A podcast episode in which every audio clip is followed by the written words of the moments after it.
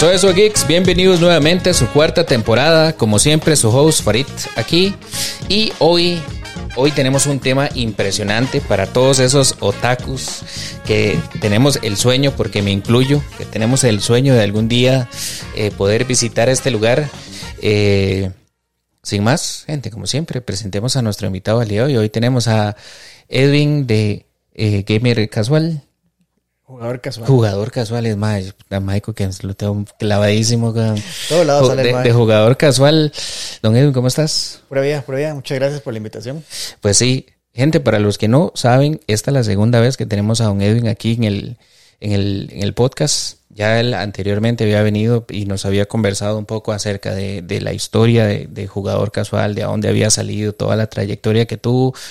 Que si no lo han visto, por aquí les vamos a dejar el, el enlace al, al episodio. Pero el día de hoy, sin más preámbulos, podemos eh, comentarles el tema de hoy, que va a ser así como el viaje que todo Taku quiere hacer, ¿verdad? El viaje a Japón, que el año pasado don Edwin tuvo el placer de poder ir a Japón y deleitarse con todas la- las cosas que Japón ofrece. Gicolandia. Kikolandia, literalmente, un país hecho. tiene varios nombres. Otakulandia. Nerdilandia. la cuna de los geeks. Ay, mae, sí. Bueno, yo, yo diría más que todo otaku, mae, otaku, otaku, porque digamos que, a menos de que se me esté escapando, pero yo no sé si en Japón se desarrolla mucho la cultura cómic americana, así como Batman, Superman, No, no tanto. Tiene usted razón. ¿verdad? Entonces, entonces yo creo, otaku. o sea, Lo, lo que pasa es que en Japón el término otaku es despectivo. es casi como una ofensa, Es casi como una ofensa. Entonces ellos no usan tanto el término otaku. ¿Ok? Pero para fuera de Japón, el término más bien es para distinguir a personas que son muy seguidoras del, del anime, ¿verdad? Mae, sí, que yo siento que el término otaku en determinado momento como que ha venido evolucionando. Exactamente. ¿verdad? Porque siento que en mis épocas de adolescencia, casi niñez, digamos, era así como, ah, madre, el madre que ve eh, caricaturas, ¿verdad? Fa- Faulas chinas. Después el, el término taco como que evolucionó al mae que no se, nunca se baña, Ajá. ¿verdad? Que hubo un tiempo en el que era como, más usted es otaku, no se baña. Que creo que todavía existe, pero Pasa ya, con muchos. pero ya, pero ya ha ido como evolucionando ya como a, como al conjunto de, de, geek. Lo, lo que pasa es que, que, que le pasó lo mismo que le pasó a los, exactamente como dice usted, a los geeks. Hace 20 años, alguien que le gustaba los cómics, los juegos de video o el anime, era una- un bicho raro. Alguien que no salía de la casa, que no le gustaba hacer nada.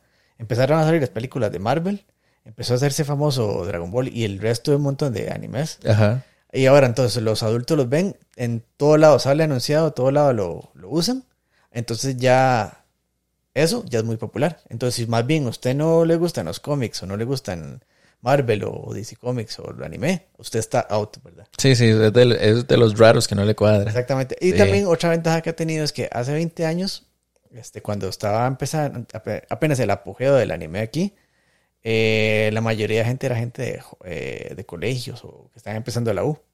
Ahora, 20 años después, todos esos son papás que tienen hijos, en su mayoría, eh, que más bien les instruyen en todo eso. Sí. Entonces ya, ya gente con estudiada, con plata, que sigue con los mismos gustos y ahora más bien tiene generaciones eh, de descendientes que aprendieron a, a gustarle de eso y entonces ya se transmite como, como, que, como que crece, ¿verdad? Mae, sí, usted sabe que yo eso lo veo así como cuando usted es muy fiel de un eh, club de fútbol, Ajá. ¿verdad? Barcelona, el Real Madrid, aquí en el caso de Costa Rica, Saprissa, la Liga. Entonces, si su tata es liguista, usted casi, casi, casi, casi que va, va a ser liguista porque usted siempre va a tener como esa influencia, Ajá. ¿verdad?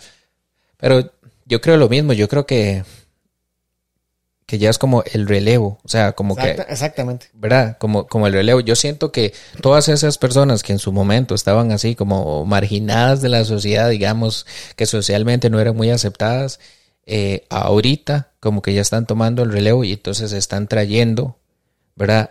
Todas las cosas que les gustaban hacia un público más masivo. Yo, yo lo veo en este, en este aspecto. Muy probablemente, si usted le pregunta a algún dueño de alguna academia de baile de estas que son de K-pop y todo esto que ahora es muy, muy famoso, que si cuando él estaba pequeño había, le va a decir que no. Entonces ellos crecieron viendo la vara y cuando tuvieron la oportunidad abren la academia. Entonces ahí es donde se, tra- donde se transmite. Ajá. Entonces y, hay mucha gente que le gusta ahora, entonces Ajá. eso se popularizó más todavía. Ah, sí, sí, digamos, BTS y todo eso. Uh, sí. O sea, particularmente no es mi nicho, pero... Sí, tampoco el mío, pero, pero no entiende. Pero no entiende. misma- el mismo crecimiento que tuvo, igual que el, que el anime y, el- y los cómics. Ahora, Mae, regresando al tema inicial, eh, Mae, ni sé por dónde empezar, de dónde, de ¿Cómo- dónde- cómo empezó? ¿Cómo empezó el viaje, Ok, Mae? todo resulta, yo puedo decir que eso fue gracias a mi esposa. Ok, Mi esposa, este, ella estudia mucho, hace muchos eh, cursos de, este, de un montón de cosas. Y, este, ella estaba llevando unos de coaching, eh, se inscribió a unos cursos y me dijo, este, estoy llevando un curso, en la clase final, eh, tengo el chance de hacerlo virtual, igual que el resto del curso, o me dijeron que también iba a hacer una, a ver, una clase presencial, pero si iba a ser especial si iba a ser en Bali ok. en Indonesia. Entonces me dijo, eh, ¿qué hago? Y yo, y vaya, ¿qué, le digo yo, ¿qué le está deteniendo? Dice, ahorita tiene, ¿cómo se llama? En el trabajo tiene vacaciones. Eh, ahorita sí puede comprar el tiquete. Le- y me dice, ¿usted me acompaña? Y yo, y pues sí. Oye, ahora yo es Indonesia, ¿cómo le voy a decir que no, verdad? Sí. Le digo yo, y lo que podemos hacer es que sacamos, no sé, un par de semanas de vacaciones, ya que estamos tan allá, y visitamos algún país por ahí cerca. Cerca de Indonesia está Malasia, está Tailandia, están este, está Vietnam. Ajá. Entonces yo, qué bonito ir a alguno de esos países a conocer. Y me dice, ¿y usted no es que siempre ha querido ir a Japón? Y me quedo yo, ay, sí, ¿verdad? Eso también está ahí cerca, ¿verdad? que- yo, ping, se encendió el bombillo, ¿verdad? Me dice, y vamos ahí, y después nos vamos para Japón. Y yo, hecho. Entonces, Listo, Mae, ni, ni- pregunte dos veces. Ni pregunto dos veces. Y lo que se vio nada más era el lomito, yo ya estaba ahí buscando los tiquetes, Pues sí, reservando y todo. reservando. Entonces, todo empezó eso como desde. ¿Qué fue? Febrero. Febrero, marzo, que, que, que ya se matriculó el curso. Entonces ya empezamos a hacer todos los arreglos. Y este quedó para octubre, porque ya tenía el curso, era la primer fin de semana de octubre. Teníamos que estar como el 6 o 7 de octubre allá en, en, en Indonesia. Y estuvimos como 8 días ahí, o 9 días, y después ya nos fuimos para Japón. Ok. ¿Y qué tal Bali? ¿Cómo es? Bali es un país demasiado bonito. La gente es demasiado gente, por así decirlo. Ok. Es, digamos, usted, usted se siente como, como que usted llega a la casa de la abuelita, donde se lo van a recibir con los, con los, con los brazos abiertos. Dice, venga, pase, siéntese, ¿qué quiere comer? ¿Qué quiere tomar? ¿Se siente bien? Mae, es un país que usted se siente como demasiado bienvenido. La, gente es demasiado amable. El lugar, el, el calor es como estar en Punta Arenas. Como a Ok. 28 grados para arriba. Y es húmedo también. Entonces, es vacilón porque uno está allá y entonces la gente se disculpaba con uno, uy, perdón por, por, por la humedad, todo eso. Y yo, y, no, tranquilo, no es culpa de ustedes. Y aparte, tranquilo, nosotros también venimos de un país tropical donde estamos acostumbrados a la humedad. Sí. Entonces, eso no es nada para nosotros. Mae, la comida es súper rica y súper barata. Usted, Ok. usted, usted allá, digamos, un almuerzo, no sé, dos, tres rojos y era así un buen plato de comida. Y comida era muy parecida a la de aquí. ¿De verdad? Sí, solo que sabores como, como particulares este, de ellos. Ellos- Probablemente por los condimentos. Exactamente. Sí, sí. Pero no es como comer en India, que usan mucho curry, Ajá. sino que es otro tipo de condimentos como más suaves, pero ricos. Ok. Ellos comen mucho, mucho arroz, de hecho hay mucho cultivo de arroz. En todas las casas usted ve afuera de las casas los cultivos de arroz. Y comen también fideos y carne y pato. Pato. Ellos comen pato. De hecho, le- me decían, si quiere probar algo, pruebe el, el pato. El pato, el pato frito. Ok. Y yo no lo pude probar. me, dio, De verdad. me dio como mucha lástima probar el pato. ¿En serio? Sí, No, no, dime, o sea, al final, de ahí yo lo veo que es como un parte de, Sí, sí, sí. intrínseca de la cultura. Es como que a nosotros nos diga, nos diga, madre, quiero una chuleta, digamos, o un pedazo de bistec o algo así, y usted sabe que son, es de una red. Si usted va a India, Sí, no les va a ofrecer eso. y verdad, y para ellos comerse una vaca es sagradísimo. Exactamente. Entonces, sí, digamos, yo no pude hacerlo. Sé que hay gente que va sin problemas y se lo come. Pero yo, yo sí no pude hacerlo. Me dio como cosa. Y aparte que he oído que la carne de pato es diferente. Es como más dura, como más chiclosa. Ok. Entonces no me quise, no me quise arriesgar. Pero aparte de eso, todo el resto de comida es muy, muy rica. Ellos comen, en vez de papas fritas, comen eh, camote. Oh, madre, qué bueno. Camote frito. Entonces, Sí. muy bueno. Sí, sí, más muy vacilón porque cuando la gente prueba carne que no sabe a qué sabe, usa como referencia el pollo. Ajá. ajá. Listo. Más que sabe a pollo, pero más suave. O sabe a pollo, pero más duro. Exactamente. Exactamente como la iguana, que dicen que sabe a pollo. Sí, sí, sí. Sí, sí, sí. Este, la primera impresión fuerte que tuve en, en Bali apenas llegué, bueno, es que nosotros habíamos eh, contratado un, un taxi para que nos llevara al del, Aeropuerto del del aeropuerto hotel. del hotel, Ajá. Que era como, en realidad eran como, tal vez como 40 kilómetros, Ok, pero fueron como dos horas y resto, porque hay demasiada presa en todo lado. ok. Entonces, alrededor del aeropuerto las calles son anchas, pero conforme usted se va alejando del aeropuerto, nosotros estuvimos en un lugar que se llama Ubud, que es como al centro de la isla, Ajá. es subiendo la montaña. Eh, las calles son muy angostas, entonces es muy fácil que se, que se haga mucha presa. Y hay demasiadas motos. La gente anda en moto, pero todo el mundo anda en moto, como los videos que usted ve de, de India, así, Ah. así es ahí. Y manejan por el lado izquierdo. Como los británicos. como los británicos. Entonces, donde, donde yo me senté atrás en el carro, ¿verdad? Con mi esposa, llega el mae y se sienta al lado del, del derecho y me quedo yo, suave. Yo, mira, manejan del lado derecho. Entonces, se sentía muy incómodo. Sí. No me lo esperaba. Digamos, yo no sabía, no tenía ese dato. Si yo hubiera ido a, sé, Inglaterra o, o de- inclusive en Japón, que uno sabe que manejan del, lado derecho, eh, di, no le parece tan extraño, pero donde se sentó adelante del lado derecho me quedé como suave. Entonces, Este ya- dato no lo conocía. Sí, ese dato no lo conocía. Pues ya salimos y igual en las carreteras el, en el carril izquierdo manejan, ¿verdad? Ajá. Y entonces sí me pasaba mucho, era que están haciendo un alto, el más jala y dobla a la izquierda.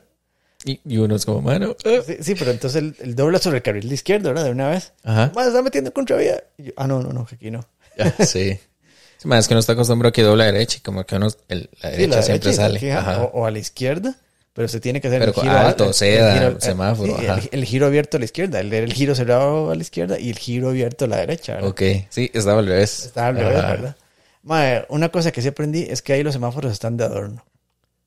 O sea, nadie, nadie los respeta. Casi nadie respeta los semáforos. Están rojos, igual la gente ahí se, va mandando, ¿verdad? Porque se- eh, debajo de los semáforos más bien se hace mucha presa. Entonces los carros se van metiendo hasta que ya tienen chance de mandarse. Ok. Y lo que hace mucha presa es como hay tanta moto, las motos están pasando por todo lado, ¿verdad? Entonces vienen ahí atravesándose por todo lado. Entonces es más bien como, como no levantarse una moto. Igual, con todo y todo, no vi ni un solo accidente. Ok. Lo que, lo, bueno, yo lo que había visto con los carros en la India, no sé si igual, es que casi todos los carros están todos golpeados. Mae, no le puse tanta atención a eso, pero podría ser interesante verlo. Puede que, puede que sí, yo creo que sí. Porque, porque como el tráfico es tan, entonces pega con, con otro carro, pega con una Con moto, una moto, vara, sí, y todo el mundo. las los mismos más de las motos las patean. Ajá, ajá, ajá. Puede ser, puede ser. Dato curioso que queda pendiente. Ah, Que, que hay que aprender por, por averiguar. Pero sí, no, es, ese no, lo- no me fijé.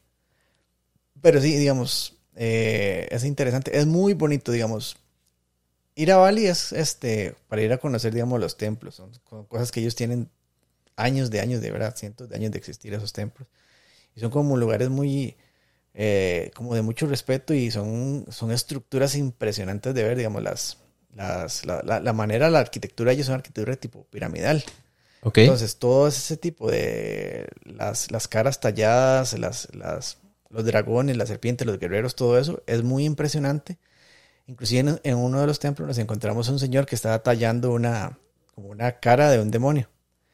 ¿Qué dato curioso dos? Eh, los demonios allá no se interpretan igual que los demonios aquí. Un demonio nada más es un ser que existe para combatir el bien o combatir el mal. No es algo que se, que se, como aquí, que usted dice demonio y ya es algo malo. Sino que nada más es una denominación para un ser más fuerte. Entonces, esta- estaba tallando la- una cara en una esquina de una estructura de, piedra. Entonces me están diciendo, "Vea, eso que está haciendo él es un conocimiento que tiene de chiquito. Y para poder hacerlo es algo que le enseñan los papás, el papá o el abuelo, porque es algo que se hereda y no todo el mundo tiene esa habilidad. Y definitivamente eran cosas así súper chivas de ver, porque digamos, eran cosas que se salían, que usted, digamos, usted la hace y usted se le desborona toda. Ah, sí, sí. Entonces era, era- eh, ver, ver la dedicación de ese señor dándole a- y dándole la forma a eso estaba mucho. Entonces sí me impresionó mucho. Madre, qué cool eso, eso de, de el conocimiento de generación en generación que, que más si usted es herrero, entonces su abuelo fue herrero, su tata fue herrero, usted es herrero, y digamos, y es conocimiento de que, de que se va transmitiendo de generación en generación. Exactamente. Y la gente, como le digo, es muy amable. Pero yo pensaba que es algo, digamos, usted está en un restaurante y la gente, los meseros son súper amables. Eh, Como servicio al cliente, Exactamente. digamos. Yo Ajá. pensaba, di, sí, uno le está pagando por un servicio. Pero usted sale y habla con alguien afuera y también súper amable. Ahí todo el mundo tiene las casas abiertas porque si usted quiere entrar a conversar con alguien, ¿En serio? sí. Obviamente nadie lo hace por respeto, ¿verdad? Ajá. Pero digamos, ahí todo el mundo es como mi casa está abierta para usted por si usted la necesita. Entonces, Ok. uno dice como, wow. eh, Sí, es como, ma, ya no estamos en Latinoamérica. Exactamente. Empezando por ahí. sí. No hay rejas, en- definitivamente. No hay. Mae, usted se siente, usted está caminando por cualquier lado y se siente súper seguro a cualquier hora del día. Y digamos, la actividad siempre es desde temprano hasta la, hasta la noche. Ok. Entonces sí. Y ahí estuvimos, mae, digamos, yo estuve unos días solo en un hotel porque mi esposa, el curso era, el retiro era en otro hotel. Entonces mi Ajá. esposa ya estaba en eso, yo estuve ahí, ahí yo me daba vueltas, de hecho yo estuve trabajando en unas cosillas mías. Y ya cuando ella regresó, entonces ya nos fuimos a conocer más lugares. Ok. Y después ya así nos fuimos, este, el lunes siguiente ya nos fuimos para Japón. Que estaba como a, ¿qué eran? Como a 12 horas tal vez. Híjole, sí. Entonces era un vuelo como de dos horas y otro como de nueve horas. Ok, con escala. con escala. De hecho, por más que como de los vuelos, la escala que conseguí era un vuelo de dos horas a Taiwán.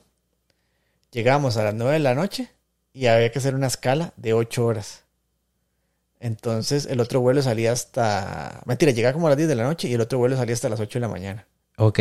Entonces, como llegamos en la noche, y no tuvimos que quedarnos en el aeropuerto. Porque di, a esa hora mentira que se iba a ir a un hotel No, no, de ahí mientras sale, esa Sí, porque inmigración y. Exactamente, hubiera Sí. tenido que hacer migración y todo eso. Llega uno y, no sé, llega al hotel, se acuesta dos horas, se levanta y tiene que volverse otra vez, Ah. Y lo peor de todo es que podría quedarse dormido. Exactamente. Entonces, no, mejor nos quedamos en el aeropuerto.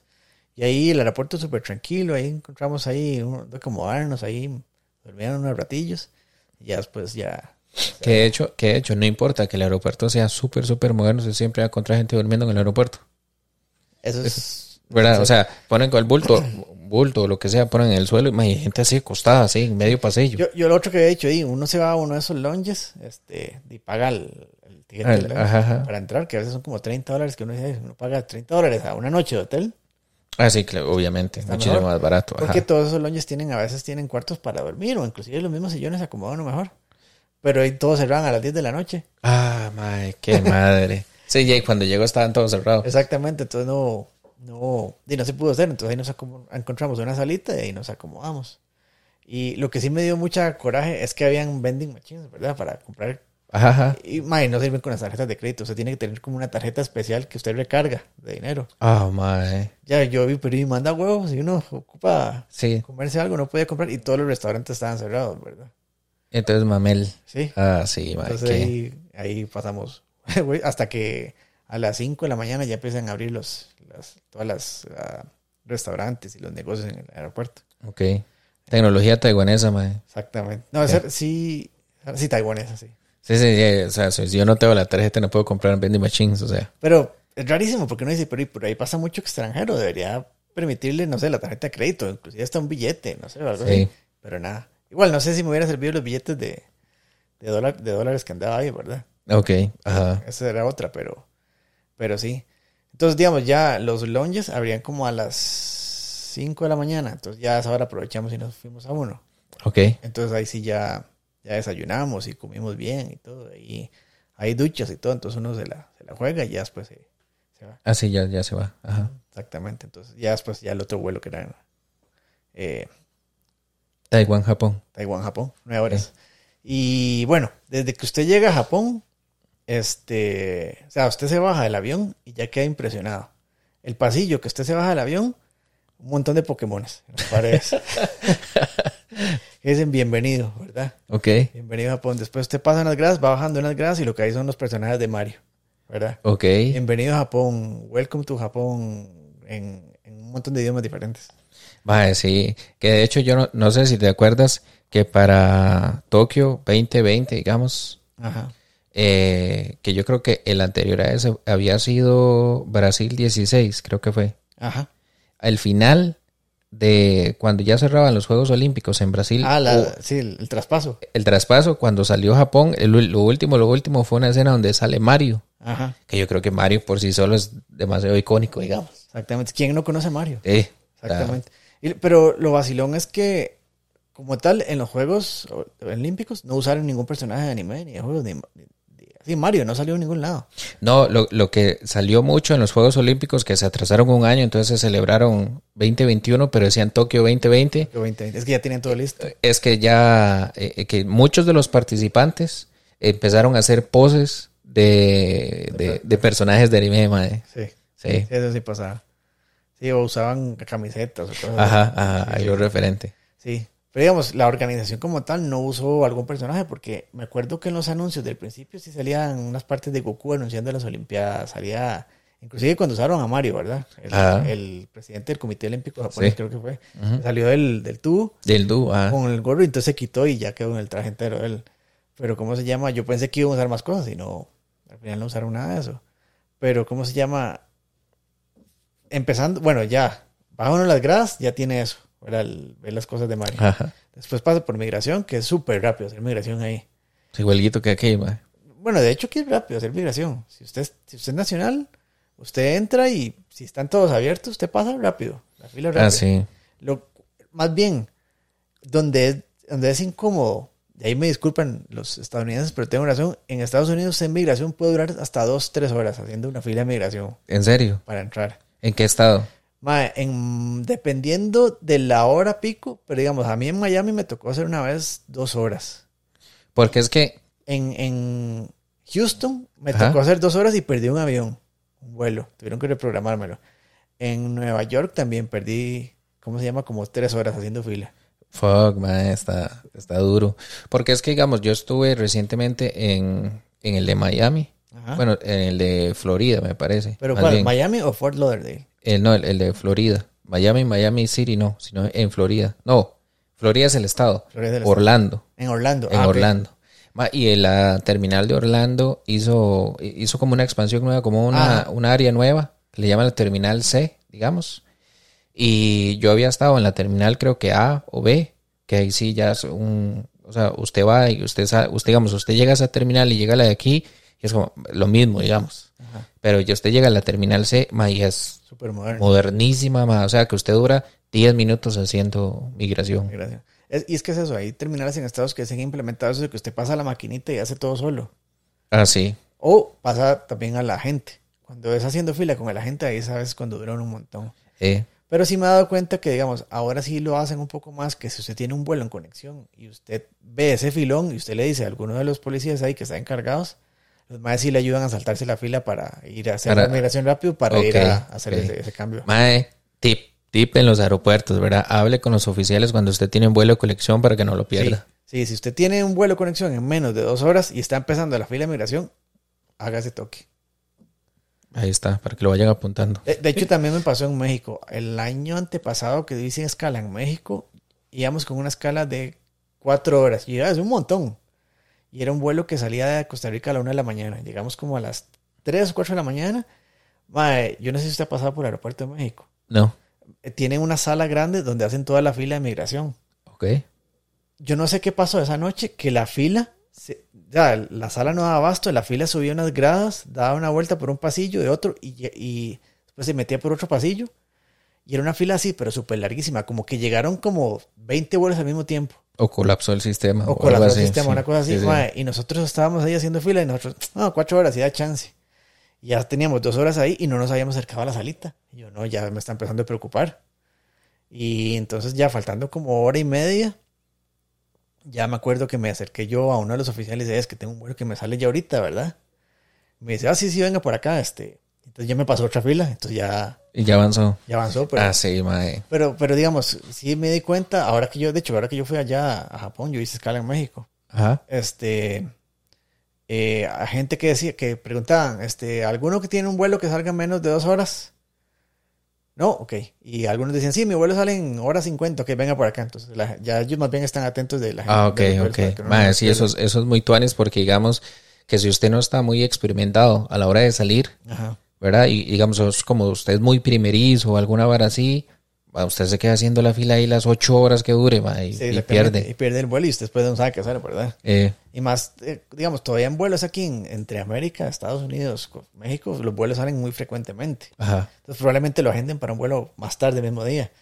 Pero ya para vuelos intercontinentales, usted pierde el vuelo de esos y Así está. hasta el otro día, ¿verdad? Y si ojalá tuviera otro vuelo en conexión en otro aeropuerto, lo pierde también, ¿verdad? Ah, sí, sí, sí. No, no, se, se enclocha demasiado ahí. Sí, exactamente. Ah, bueno, en Japón, en migración, le ponen una postalita, no le ponen un sello. Ok. Entonces ustedes van ver esa postalita Ah, con el, con el- tienen diseño del Monte Fuji. Ah, madre, que tuanes. Sí. Y de una vez, desde que usted sale ya al aeropuerto, a, digamos, a la sala de espera de migración, usted llega ya como un pasillo y hay varias maneras de irse para el centro, para Tokio. Ok. Usted, hay una oficina que dice buses de bajo costo. Usted, usted paga como mil yenes, que son como 8 dólares, una cosa así. ahorita, Ok. Y usted agarra un bus de, eh, de primera clase y lo deja usted en la estación central de Tokio. Entonces es un toque muy tanes, si usted quiere ir con vista panorámica. O si no, ahí mismo hay unas gradas que bajan al subterráneo, donde usted puede agarrar el tren. El subway. Ajá, No, usted agarra el tren, no, no subway Ok. sino que un tren que sale debajo del aeropuerto. Y me pareció demasiado chiva porque usted llega, baja esas gradas, camina un pasillo como unos 100 metros, ma, y usted sale a una, literal así, una estación de tren debajo del aeropuerto, donde salen trenes para diferentes lados. Ok. Entonces uno se queda como, wow, ¿qué es todo esto, verdad? o sea, literal, está en un pasillo y de pronto sí se abre así. Entonces uno no, no se espera lo que hay al final del pasillo. Entonces ahí, y la gente es súper amable, digamos, usted llega a una terminal y dice, ok, uno generalmente cuando va a Japón, usted tiene que llegar comprado con varias cosas en- en- desde antes. Ok. Uno, este, si usted, si su teléfono no soporta los, los SIM virtuales, como los eSIMs, Ajá. este, es mejor contact- con alquilar un, un, un internet eh, portátil. Ok. Ya, entonces, digamos, usted lo, lo alquila desde antes y en el aeropuerto, después de migración, usted lo recoge. Entonces, es un dispositivo de internet que para que usted tenga Wi-Fi portátil. Sí, sí, es como un, como, como un Es que- así, una, Sí, exactamente. algo chiquitito. Algo chiquitito, Ajá. pero usted se lo da en un estuchito, se lo dan con una batería extra por si se ocupa cargar con la conexión al, a la pared. Y, ¿cómo se llama? Que, por cierto, conexión en, en Japón es normal como la de aquí.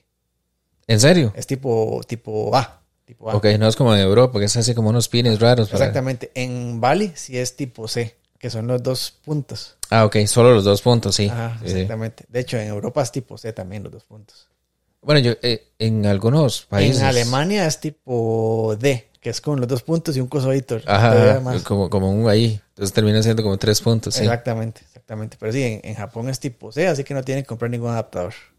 Ok, Entonces, ah, bueno, le dan todo eso y las instrucciones de cómo hacerlo. Entonces, digamos, usted se lo dan eh, y le piden unos datos suyos, ya le dan el cosito y se le dice, ok, el día que usted se va, este, usted, de hecho, le se lo dan como en un sobre de Manila, ok. eh, pero de cartón duro. Entonces, el día Ah. que usted se va, meta todo dentro del sobre de Manila y lo deposita en esa caja de correo que está ahí. Entonces, una caja roja que está ahí, usted nada más tiene que depositarlo, sellarlo, ver que vayan todo lo que usted le dieron y lo deja ahí y ya, así se entrega.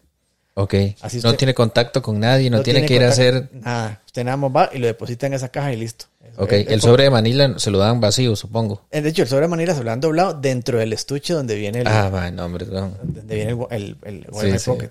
Entonces, usted después nada más lo saca, lo, lo extiende, lo mete y ya en el sobre de manila viene la, la, la dirección donde va a ser enviado. Ok. Así es como trabaja. Entonces, yo que que muy chido. De hecho, es internet en todo lado, le funcionaba uno en todo lado. Ah, sí, me imagino que sí. Yo, yo iba con el internet del celular, este, el eSIM, por cualquier cosa. Ok. Pero yo le pagué como, como poquita velocidad. Ajá. Solo para estar seguro de tener algo, pero ya uno va con eso y se la juega súper bien. Y el maecillo funciona así, o sea, batería aguanta todo el día. Ah, sí, aguanta todo el día, pero le dan uno una batería portátil con eso. Digamos, el más tiene batería propia y también le dan una batería portátil por si quiere. Por Ok. Si, por si ve que no le va a aguantar. Ujú. Entonces ahí como. Igual toda la noche yo conectaba a las dos, pero la batería casi ni se había gastado. Más bien usaba la batería más para mi teléfono que para el, para el bichillo ese. Y ahí andaba conectada, eso sí, ahí andaba conectada mi esposa y yo. Ok. Pero si ella se alejaba de mí, este, entonces entraba de backup el, el eSIM que le había puesto a ella. ¿verdad? Y ahora, y ahora, es- eh, usted llega al aeropuerto, hace migración, sale y, y cambia de una vez para tener yenes en efectivo. Hay, hay dos maneras. Hay una casa a cambio ahí, en el Ajá. aeropuerto, Y también usted en cualquier cajero puede sacar. Y el tipo de cambio no lo jode tanto uno ahí. Ok. Entonces, digamos, yo lo que cambié fueron como 200 dólares para tener algo ya de efectivo en Yenes. Sí, sí. Caso de emergencia, digamos. Exactamente. Y ya entonces nos, nos vamos al tren. Ah, bueno, antes de salir, en el aeropuerto había una, un local de Nintendo. Ok. Entonces, donde había un mapa y usted agarraba un sticker y ponía el sticker del país que usted venía. Ah, madre, sí. Entonces le daban unos, unos stickers promocionales de bienvenido a, a Japón. de Nintendo, ¿verdad? Ok. Y, ¿cómo se llama? Entonces después ya vamos por el metro. Agarraron un tren que se llama el, el Narita Express.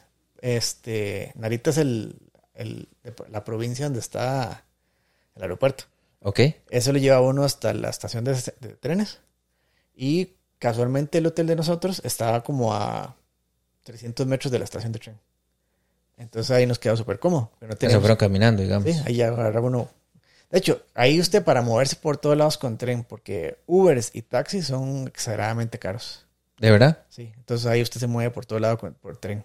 Pero hay estaciones de tren en todo lado. O sea, como cada 500 metros hay una estación de tren de algo. Ok. Entonces, usted para moverse por todo lado, puro Google Maps. ¿De verdad? Sí, y es súper exacto Google Maps. Digamos, usted le decía, ok, ocupo ir a lugar B. Él me dice, ok, usted está en el lugar A, camine tres minutos a la estación tal, entre por la entrada norte, porque las, las estaciones tienen varias entradas. Ajá. Entonces le dice, entre por la, la entrada norte y busque el andén tal. Y, ¿cómo se llama? Y ese va a andar, este se anda siete paradas, se baja, eh, salga por la entrada tal y ya queda, no sé, a tres minutos del lugar. Pero sí, el madre le decía así. Si, si ocupa cambiar de tren, dice, ok, váyase en la estación tal, váyase al andén tal, coja el otro tren y, y así se la juega uno. Y el madre le dice, ok, esa es la línea de color rojo, la línea de color azul y el tren se llama tal. Porque en, en una misma andén pueden parar diferentes trenes. Ajá. Entonces, eh, eh, nada más es diferente. Fijarse bien que, que sí sea la que uno está copando. Ok. Y hay, hay tablones así que dicen, ok, viene tal tren, ma, y son súper exactos. Viene, viene tal tren este, con destino tal. Entonces usted ya sabe, dice, ok, es el tren tal, que la parada final es tal. Pero ese es- así es como se llama el tren. Usted sabe que ese es el tren, que la parada final, la parada final es tal, usted lo agarra y nada más ah, la cantidad de paradas que le dice el, el Google Maps. Ok. Entonces, el, el tren va, pum, para, abre, abre puertas, la gente sale, se hace una parada y después así tan, tan, tan, hasta que ya llega la de uno. Sí. Ok. Ma, Y una vara así, digamos, usted Google Maps dice, el tren llega a las 3 y 21 minutos, ¿verdad? Pero así, decidí yo, mentira que sean tan exactos, ¿verdad? Y son las 3 y 20 y no ha llegado. 3 y 21 el tren está parando. ¿En serio? Así, pero así, exacto. Oh, man, sí, sí, sí. Esa es una de las cosas que yo, que yo había escuchado que en Japón dice que el tren llega a las 27, 37 y a ese... Sí, no, pues, no- no le ponen segundos porque, ver. pero sí, ma, son súper exactos. Entonces, más bien, si, digamos, usted- los trenes están todo el día, entonces más lo agarra. Si usted ya tiene tren con, con hora fija, digamos, como el tren bala, Ajá. Este, ese sí sale una hora específica. Entonces usted tiene que estar antes de esa hora para, para montarse el tren y... y Ok. Ahora, Yo supongo que esa, esa conexión de trenes es, digamos, interno dentro de Tokio, de, No, es de todo el país. de todo el país. Pero digamos, para usted puede llegar en tren a cualquier lado. ¿Ok? Lo que pasa es que tendría que ir cambiando de estación en estación. Para eso están, digamos, está como el tren bala. Usted lo agarra en una estación particular. Di- Es que las estaciones allá son gigantescas, ma. Usted baja una estación, digamos, la estación central de Tokio es como una ciudad. Y son, Subterránea, digamos. Sí, son subterráneos y son pisos, son pisos. Entonces usted depende, y eso- hay varias líneas este, eh, de tren, como decir marcas, como decir aquí, no sé, que la Musoc, que... Sí, sí, sí, sí. Tracopa y los que van, para- los que van para Heredia. Y... Exactamente, todos salen de la misma estación. Entonces usted lo que tiene que saber es en cuál línea va, entonces para ver por dónde se mete. Y eh, ¿cómo se llama? Y hay, hay como tres líneas principales. La principal es la, la, que, la que se llama Japan Rail, Ok. que esa es como la que trabaja todo el mundo. Y hay otra que ahorita no me acuerdo el nombre de la, de la línea. Pero, este, ahí en esa, usted, digamos, tiene que saber qué piso está y caminar hasta donde está. Y maíz, pueden ser 40 andenes, una hora así. Entonces, usted puede durar un buen rato yendo hasta, hasta el andén a encontrar dónde es que se tiene que montar. Pero, digamos, la, la ventaja con trenes así es que por lo general el tren está ahí y esos trenes sí hacen una parada, no sé, de 10, 5 minutos, dependiendo de si es una estación principal o si es una estación este, secundaria. La estación de Tokio es como una parada final que hace ese tren. Ahí para, eh, se baja todo el mundo. De la nada sale un grupito de, de una puerta así, como de una grada, de, unas gradas, sale un grupito como de gente a limpiar, como en uniforme. Entran, ma, hacen una limpieza así rapidísima. De hecho, hay videos de eso. Yo he visto videos de gente que, que les toma dice, esta gente nadie sabe de dónde salen. Pero el, el trabajo de ellos es, una vez que el tren llega a una parada final, llegar, limpiar, dejar impecable el tren, darle vuelta a los asientos y ya después se van, se meten otra vez por la puerta. Ok. Entonces es curioso porque, digamos, los asientos van viendo para adelante, ¿verdad? Ok, supongo que, que es como si voy de lado de izquierda a derecha, entonces van viendo como de este lado y después cuando el tren Ajá. se devuelve, Entonces, entonces... la, el- la función de, les- de ellos es limpiar todo el tren y le dan vuelta a los asientos. Los asientos se dan vuelta. Ajá. Entonces, para que, que los asientos queden bien Para que queden viendo hacia el otro lado. hacia Ok. el otro lado. Y yo, yo había visto videos de eso. Yo, qué curioso, ¿verdad? Sería fácil verlos. Y si los vi, de hecho, es un grupito, sale así, como un grupito, una fila más, son como 20 más que se meten al tren, van pasando por todo, con máquinas para limpiar, para desinfectar, eh, y van, recogen basura, hacen todo lo que tienen que hacer y se devuelven. Ya, y, y queda súper limpio. Y ahora, ahora, para poder viajar en este sistema de trenes, yo compro un tiquete... Eh, generalmente, este, uno lo que hace es que tiene una tarjetita que se llama el Suica, que es como una, como ver una tarjeta de crédito con un chip. Ok. Eh, que usted la, el primer día que llega, usted la, en una maquinita, usted le dice, ok, saque una tarjeta nueva y usted lo que hace es que le recarga plata. Ok. Entonces, cada vez que usted va a la estación de tren, están las maquinitas estas con puertitas. Ajá. Usted pone la tarjetita, se abren las puertitas, va, hace su recorrido y cuando va saliendo, este, pone otra vez la tarjetita, entonces abren las puertas para salir de la estación y ya le hace la, el, como el La descuento. deducción. Exactamente. Ah, Usted, usted, usted- puede dar vueltas todo el día en el en tren, Ok. pero usted le va a cobrar hasta el destino final, Hasta que usted cierre al final. hasta que llegue al final. Entonces es curioso porque si yo estoy, no sé, en, la estación A, voy la B a la C, y después me devuelvo a la B y salgo por la B, me va a cobrar de a la, a la B. Ok. Sí, el otro, el otro extremo no se lo cobra, digamos. Exactamente, usted le cobra como el destino final, como la... Y en, y en términos de costo, Eh, mae, eran como entre 150 yenes a 400 yenes, dependiendo del, del, de qué tan largo estaba viajando usted. ok.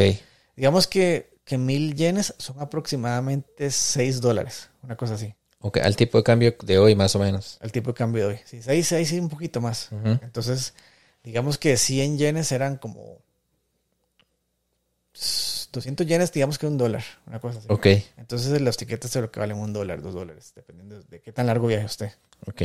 O sea, son súper Sí, accesibles. sí, sí, exactamente. Entonces, digamos, y en las mismas estaciones de tren, si usted va saliendo y, y no le alcanza para, o para salir porque usted no sabía, este, antitos de las máquinas, de donde están las puertas, hay máquinas para recargar también. Entonces usted va, pasa, no se pone en verde, pone en rojo, entonces no, no puedo entrar, me devuelvo, voy a la maquinita, Ajá. recargo. O, si, o si más bien ya, si, digamos, usted sí le va a abrir, lo que puede pasar es que no pueda salir, más bien, porque cuando le va a hacer la deducción al salir, no tenga plata suficiente. Entonces, adentro de la estación, a la par de las puertas, también están las máquinas para recargar. Ok, Y siempre también están todas las puertas y siempre también hay un policía, ahí un guarda, un encargado de la estación de tren, viendo que, que supervisando nada más. sí que todo fluya Todo fluye. correctamente. entonces, si a veces la gente tiene problemas, llega y le dice para ver, entonces ya se llevan la tarjeta y dice, ah, sí, es que le falta, este, le falta plata. Entonces uno le, le puede igual dar la plata a él y le mete la plata a la tarjeta. Ok. Va, y ahora esto me lleva a una consulta que, que yo he escuchado siempre, que es como los japoneses, la gran mayoría no habla en, en inglés, solo habla japonés. Entonces, yo creo que cuando uno va, hay como una cierta... Sí, hay como un choque ahí, porque uno espera que muchos hablen inglés. Ajá. Los que están para servicio al cliente, sí. En los restaurantes, usted les pregunta, le, le- siempre le dicen un poquito. Entonces le dan a usted menús en inglés. Si están en tiendas, un poquito. Y si no, usted se la pura jugo a puro Google Translate. Ok. Digamos, yo sí estudié, yo estudié como dos años en la embajada japonesa y antes de- para prepararme para ese viaje también este, le pagué a una profesora particular para que me diera clases de japonés. Ok. Yo llegué allá, hablé, la primera persona que me encontré fue un policía súper amable en el aeropuerto que nos explicó que, que dónde teníamos que pagar el, el tren este para irnos para el centro. El man hablaba inglés perfecto. Yo, ah, qué tuanes. Entonces, todo Japón debe ser así, ¿verdad? Sí, sí, yo, sí. yo dije yo, ah, ok, si este man habla inglés, y to- todo el mundo habla inglés, y no. Ese fue un caso excepcional de alguien que habla inglés muy bien. Ok. Y les cuesta mucho hablar inglés, cuesta a veces que, que- que- que les cuesta pronunciar. Eh, yo siempre les preguntaba en japonés, ¿habla inglés? Entonces siempre me decían, eh, a little. me decían. Ok. Entonces ya les decía, ok, yo les trataba de preguntar en Fijo, fijo, es como uno. Mae, yo lo entiendo, pero no lo hablo. Básicamente, Sí, sí, sí. Entonces, yo les preguntaba, digamos, trataba de preguntarles cosas en japonés que yo ocupaba respuestas de sí o no, ¿verdad? Ok. Si los mayas me decían algo así, ¿verdad? Yo, no, mejor Google Translate, ¿verdad? Ok. Porque Y ellos están acostumbrados, o sea, digamos, yo, yo sé que usted tiene una función, entonces usted lo pone, le habla, el mae le traduce y usted puede poner a... Ajá. Y- O lo escribía y que el madre me tradujera, entonces les enseñaba lo que, lo que buscaba. Ok. Entonces los madres me decían algo, entonces yo le- les, les ponía para, para grabar lo que los madres están diciendo. Entonces me traducían y yo, ah, ok, tuanis. Y los madres sí están acostumbrados a eso, que a veces no entiendan. Y que, yo supongo que ellos deben tener una cantidad de turistas todos los años, Sí, o sea... que de hecho eso es un problema. Últimamente han estado, los japoneses están cansados de la cantidad de turistas que está llegando. Porque hay como una ola, desde que abrieron las fronteras otra vez, después de la... De la pandemia. Ajá, están llegando demasiados turistas. Entonces más bien eso los tiene cansados. Ok. Porque ellos están acostumbrados a su estilo de vida y los turistas occidente es otro estilo de vida completamente. Claro. Digamos, ellos son demasiado ordenados, son muy callados, son muy limpios, son muy estructurados y la costumbre este, occidental es muy disruptiva. Sí, de, Ma, no eh. se acuerda, cuando, siempre que van a los mundiales así, salen notas como todos los aficionados japoneses recogieron la basura cuando se fueron del estadio. O sea, porque es porque para todo el mundo es como, ¿what? Sí, exactamente. A los, a los japoneses en las escuelas les enseñan a los, a los estudiantes a, a limpiar las, eh, las aulas, a limpiar los baños, a limpiar todo. Ellos no contratan servicio de misceláneos, o por lo menos no como aquí, Ajá. porque les enseñan a ellos ese- Usted lo ensucia, usted lo limpia. Exactamente. Eh. Entonces ellos tienen grupitos, a, a- o sea, a estas cinco personas les toca hoy, a estas otras cinco mañana y así. Entonces ellos mismos les enseñan a mantener limpios sus, sus propios espacios. Algo que debería hacer todo el mundo. Claro, weón. Entonces, allá los baños públicos súper limpios. Hasta que, hasta que da gusto ir a un baño público, ¿verdad? Y usted sale de un baño y ya entra alguien a limpiarlo. Y, y uno dice, es por ser uno, pero no, usted, usted con, cualquier persona que entra a un baño pasan limpiándolos a cada rato. Entonces, eso está muy tones. Sí, digamos que yo, yo, ahí- yo ahí me preguntaría, por ejemplo, si es por cultura o si es como algún tipo de método post pandemia. No, eso siempre ha sido así. Ok, Eso siempre ha sido así. Ellos de que son muy aseados, inclusive en las calles, no, no hay, usted no ve basura tirada. Y lo curioso es que no hay basureros, sino que la gente está acostumbrada a cuando compre algo de comer, se lo- eh, la- y si tiene basura, la basura no la botan, sino que la guardan se le llama para la choza. se la llevan para la casa o Ah, sí. algún lugar donde haya un basurero, ahí así lo Sí, botan. sí, más igualito que aquí, güey. Ajá. Igualito. Sí, sí, que va uno ahí por la calle y hay un puta colchón en la, en la calle, güey, así tirado. Sí, O exactamente. sea, Ma, y también, digamos, en los locales de comida hay mucho, mucha comida callejera, muy buena. ok. Allá la cultura de comer en la calle es, es muy, es mucha. Entonces, y hay mucha comida muy buena para probar, ¿verdad? Ajá. La gente compra la comida ahí y se la come ahí mismo donde la compró. Digamos, en un localcito este, callejero, usted se la come, la compra y se la come ahí rapidito a la par donde, compró- donde se comió, De pie. de pie. Ok. No hay asientos para que usted se... Sí, sí. Digamos que la, la imagen que tengo en mi cabeza es como estas soditas que hay en San José. Que usted llega y pide como un refresco y una tajada así de pizza y usted se la come ahí de pie. se la come de pie y la gente no, no, no, no anda caminando comiéndose eso, sino que la gente se lo come todo de pie para usted no, no sé, usted está comiendo y no hace basura o incomoda a alguien con la comida. Sí, también el olor o algo así. Entonces Exactamente, que después usted va dejando ahí todo el aura de... Exactamente, allá la gente se lo come de pie, termina de comer y o guarda la basura o la persona que vende la comida le recibe uno la basura. Ah, ok. Entonces, este, eso es muy, muy, muy interesante ver en la cultura de ellos. Y ahora, ¿usted se mandó comida callejera? Ah, sí, sí, Sí, sí. ¿Y qué, qué, puede, qué nos puede recomendar? Mae, De todo, es que ya la comida es buenísima. De verdad. Sí, venden, digamos, hacen muchos, bueno, postres hacen por montones, ¿verdad? Ok. Hacen muchas cosas fritas, pero como el empanizado de ellos. En te- tempura, digamos, ¿o no? Sí, tempura y, y, y panko también, que le llaman. Ok. Eh, este pincho de carne, unas bolitas que son como con miel. Eh, venden unas guiosas, pero son, son como grandes, como tamaño tamal. Ok. Buenísimas. Eh, helados venden en todo lado. Venden helados de matcha, de pejibaye. De pejibaye. De pe- no, mentira. Oiga, oiga, mi pejibaye. Ni hay pejibayes allá. De, de ajonjolíes. Ok. Este, semillas de ajonjolí. Que usted prueba el helado y usted se queda. Siento mucho el sabor a ajonjolí, pero sabe rico. Ok. Es una Que vara son así. esas combinaciones Sí, extrañas combinaciones, extrañas, pero que, que saben que bien. saben bien. Sí.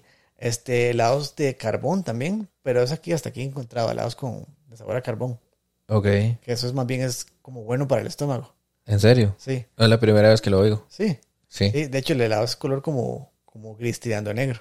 Ok. Entonces uno encuentra mucho helados de melón, de sandía.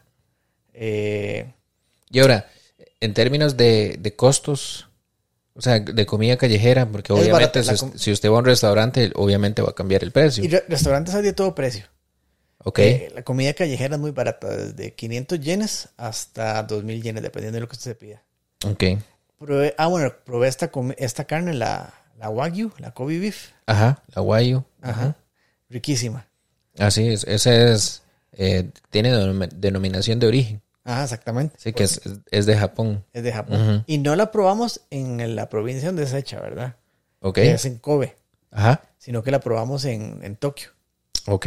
Que probablemente en Kobe todavía la, deben hacer más rica Ah, y debe saber sí, más barata. Pero digamos, yo probé un pincho este, en un puesto y me costó 1500 yenes. Ok, como 10 dólares, una Como de así. 10 dólares, una así. Entonces un pincho como de 5 rojos. Ok. Pero riquísima. Es una carne que usted la prueba y se le deshace a uno en la boca. Ah, sí. Como mantequilla, entonces. Sí. Riquísima, ya, va, ya está, me estoy acordando. Eh, tienen Fanta de otros sabores, tienen Fanta de melón, que era verde. Ok. Entonces, yo, esa fue la que pasé tomando porque me, me- ¿Le gustó? me gustó. Sí, pero no tenía, digamos, un sabor así como, no sé, como la Gin o como No, Seven Up o Tenía, algo un- así. tenía un sabor particular diferente a todas las demás Fantas. Ok. No era demasiado dulce. No, es como la Fanta normal. Sí, Como ese mismo dulce, pero con otro sabor. sí. Tal vez esté más cerca así como el Mountain Dew. No sé si lo has probado. Sí, sí lo he probado, pero no. Es que el Mountain Dew es como tirando a Sprite o Square.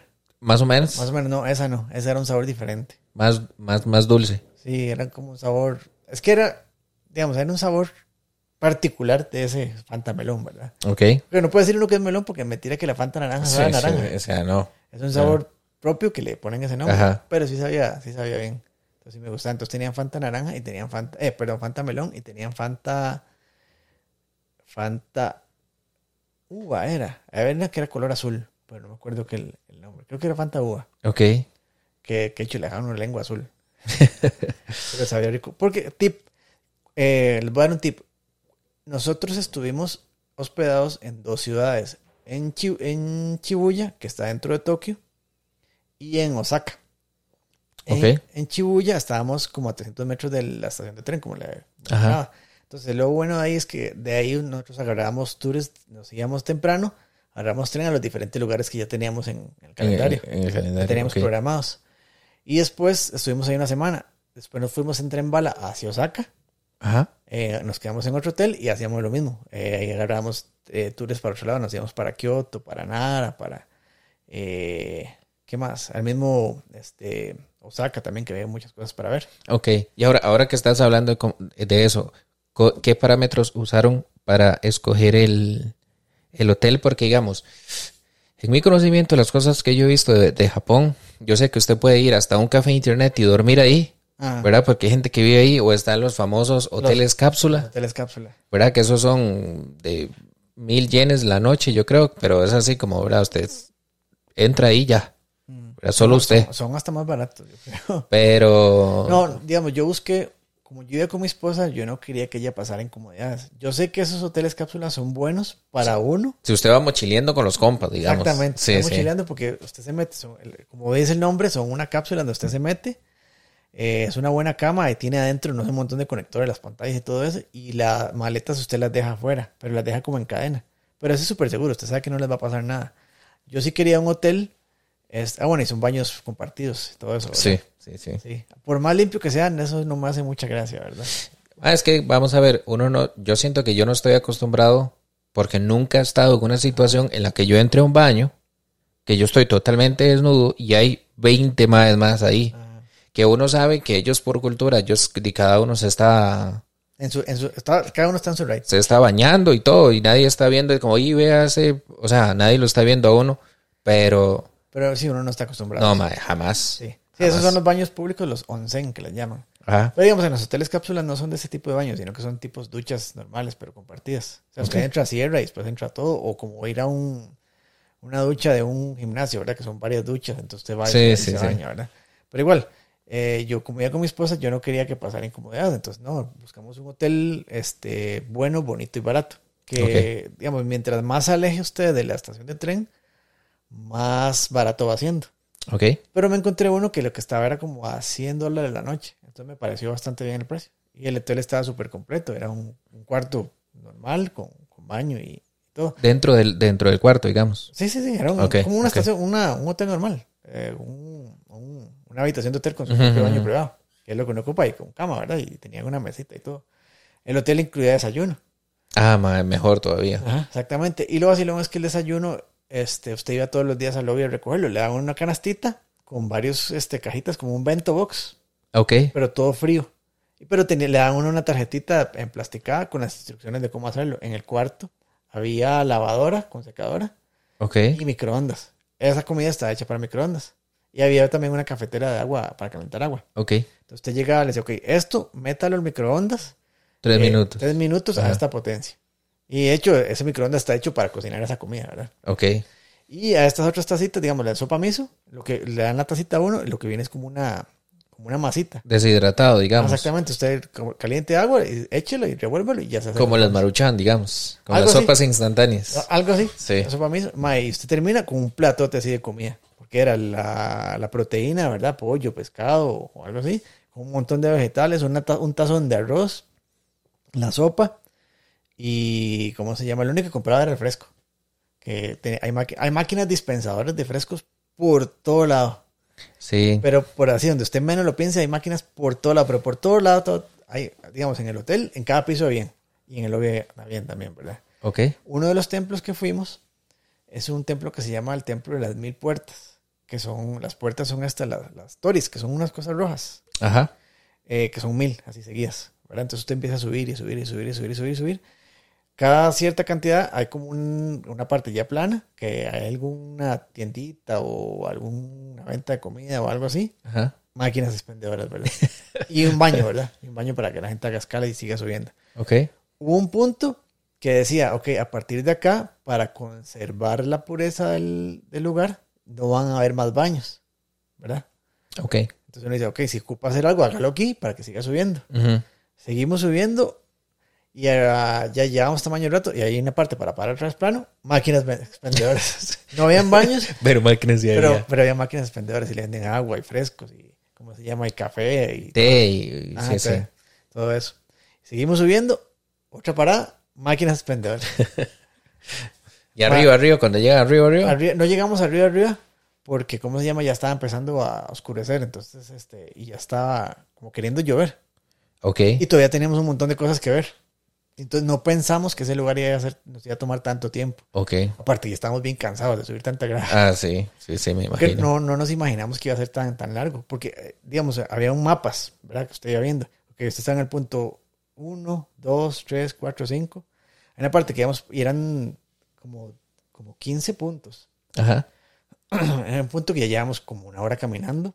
Y, y digamos, y llegamos al punto 6, ¿verdad? Entonces, ok, no mentira, no eran como, eran como 12 puntos, ¿verdad? Pero llegamos al punto 6, entonces, ok, sigamos. Y nos encontramos otro mapa después, como unos, no sé, como 8 kilómetros después. Y dice que ya tenemos que haber avanzado otro par de puntos. Y dice, usted todavía está en el punto 6. Yo, "Ah, no, hombre, usted todavía está larguísimo". Yo, no, no, devolvámonos porque, ¿cómo se llama? Di, este, no nos va a dar chance de entrar a muchos lugares. Y los templos ahí cierran todos temprano. Entonces, cuatro y media, cinco, ya no dejan entrar gente. Ok. Y, digamos, no están cerca uno del otro. Casi siempre para ir de uno a otro, usted tiene que agarrar un tren y ir a transportarse al otro lugar. Ok, ok. Entonces, esa es una cosa. Si usted va a planear ahí, planee mucho, dos, tres templos por día. Porque con las a menos de que usted le dé por caminar bastante y agarrarlas todas bien temprano, no le va a dar chance. Nosotros siempre salíamos del hotel como siete y media, ocho de la mañana. Ah, sí, sí, sí, temprano. Ajá, salíamos temprano y, digamos, mientras iba a una estación de tren, veía, porque usted, o sea, tampoco sabíamos qué trenes había que agarrar, entonces Ajá. primero hay que investigar bien qué trenes desde el día siguiente. Y lo curioso es que usted, digamos, yo en la noche anterior, usted pone Google Maps y me salen ciertos trenes, pero son los que están funcionando en ese momento. Ajá. Al día siguiente en la mañana ya están funcionando otras líneas. Entonces puede que usted, los trenes que están a- la noche, Anoche anterior no estaban no funcionando. están funcionando, Ujú. entonces cambian los trenes que usted tiene que agarrar, entonces usted tiene como, ok, está bien, entonces hay que revisar otra vez y ya. Y hay, hay ciertos trenes, ¿verdad? Que salen como cada media hora. Entonces, si usted no agarra ese, tiene que agarrar el otro que sale cada 15 minutos. ¿no? Pues, Entonces, puede que este sí vaya directo, pero si usted no agarra ese, entonces tiene que agarrar uno que hace escala, ¿verdad? Ah, ok. Entonces, que tiene que bajarse en otra estación para agarrar el tren que vaya directo. Vaya, ahora, ahora esto me, me genera intriga. Por ejemplo, vos te quedaste en Tokio y cuáles fueron las atracciones, por decirlo de alguna manera, o los lugares que visitaste estando en Tokio. Ok, en Tokio, nosotros nos quedamos en Shibuya. Ajá. Para empezar, eh, el cruce de Shibuya, ¿verdad? Ah, ok, el más famoso de todos. Más famoso. Sí, Y en ese entonces estaba pasando el incidente que todos conocemos, ¿verdad? claramente. Jujutsu Kaisen. Señores, que mañana sale el episodio de review de Jujutsu Kaisen segunda temporada. Entonces, por ahí sale. Eso, eso. Entonces, ah, es increíble porque usted llega, sale de la estación, lo primero que se encuentra es una estatua de Hachiko. eh, El perrito. el perrito. Ajá. Que entonces la gente está haciendo fila y nosotros estábamos en ese, ese- ¿qué fecha era? Era como 16 de febrero, eh, perdón, de octubre. Ok. Ya se acercaba Halloween. Entonces, lo que había por todo lado eran anuncios diciendo que no se iban a permitir actividades de Halloween en Shibuya. Sí, sí. Digamos que yo escuché esa noticia y esa noticia estaba relacionada a que estaba saliendo Jujutsu Kaisen por lo del incidente de Shibuya. Sí, pero también es que tengo entendido que los japoneses de los años anteriores se habían puesto medio locos. Se, embor- se emborrachaban y hacían pleitos Ok. y desastre. A ver, sacaban todo el, lo que tenían ahí metido, ¿verdad? Ajá. Ahí con, con, con licor sí se suelta. Es, es que es vacilón porque yo creo que esto, esto yo lo escuché de un mae, de un DJ que decía que normalmente en estos países es, como en todos los países, es delito consumir drogas. Pero que en esos países eh, es demasiado complicado conseguir drogas. ¿Verdad? Entonces, ¿qué es lo que suelen hacer? Es que cuando usted se va de fiesta, digamos, aquí cualquier maíz, no sé, un purito, la vara, aquí, hongo, no sé cuál, cuando usted se da cuenta tiene pastillas y todo. Sí, sí. Pero allá no es así. Entonces, allá los maes lo que suelen hacer es tomar hasta morir. Ajá. Y es muy fácil tomar.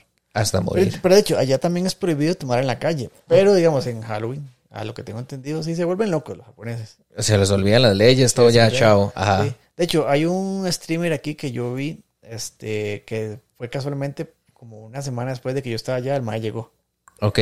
Eh, y él estuvo en Halloween ahí. Y a pesar de que estaban todos esos anuncios, sí, sí hubo loco, ¿verdad?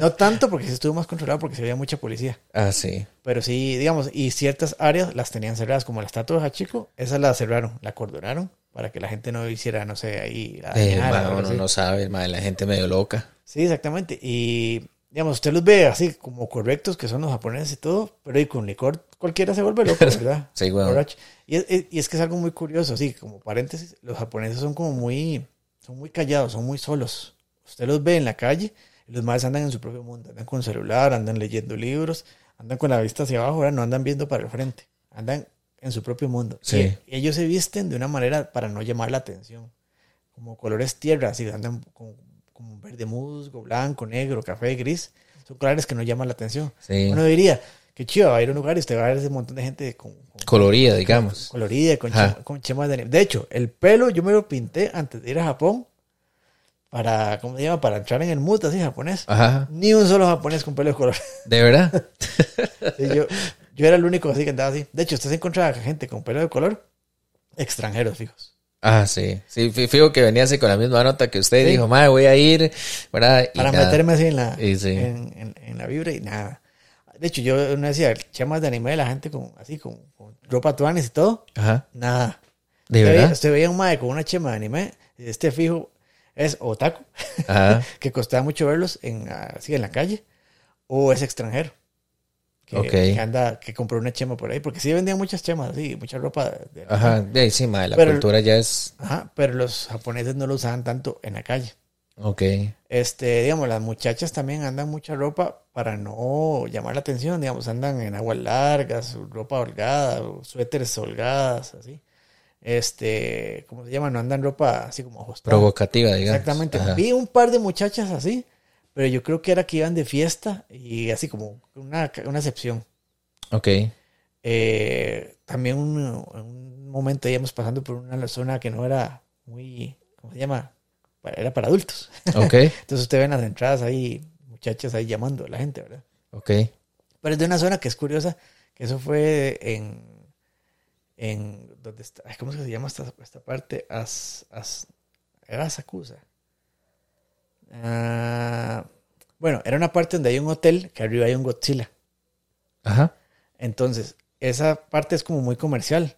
De día usted ve un montón de tiendas, restaurantes, todo eso, y en la noche cierran las tiendas y se abren otros tipos de tiendas y negocios, ¿verdad? Ok. Es como la zona roja de, de- de Sí, va, es vacilón. Yo, porque yo había escuchado, de, obviamente en todos los países la profesión más antigua de la tierra siempre va a florecer. en todos. Pero yo había escuchado que los japoneses, normalmente por ser tan introvertidos, estos, porque digamos, son como salas de compañía que le llaman. Pero normalmente en esta área, ¿verdad? Cuando usted dice dama de compañía es para, ¿verdad? Para todo. para todo, ¿verdad? Para adelante y para atrás, para arriba y para abajo. Pero normalmente en los japoneses es como sala de compañía, como ellos no tienen acceso Ajá. a, digamos, a ligar con gente o algo así, entonces buscan estos lugares para que la dama o el, o el caballero, porque yo sé que hay eh, ambos, es como para que les haga compañía, para Pero que así, hablen con ellos como compas. Literalmente solo compañía. Solo compañía, o sea, No hay contacto. no, por eso. Solo compañía. Pero digamos que por ser de este tipo de servicios están ahí como en esa parte que uno pensaría, usted entra ahí, ¿verdad? Igual para arriba, para abajo y la verdad es que no. No, no pasa nada de eso. Entonces ahí es como también el cambio de, Ajá. de cultura. Exactamente. Pero es, es vacilón. Sí, sí, sí, sí. Sí, e- y, y es interesante ver todo eso por la interacción de la gente. Entonces, digamos, están llamando mucho a la gente, pero nosotros no entramos a esos lugares porque no nos interesa entrar. claramente, sí. Pero sí, usted ve, digamos que sí tienen este, fotos de muchachas ahí en, como, como- pobrecitas, ¿verdad? Porque les hace falta la ropa. Ok. Porque sí, Sí. sí, sí, sí, también es ese tipo de lugares. Ah, ok. Pero más que nada, hay muchas zonas donde la gente va a ver videos que están, que están poniendo.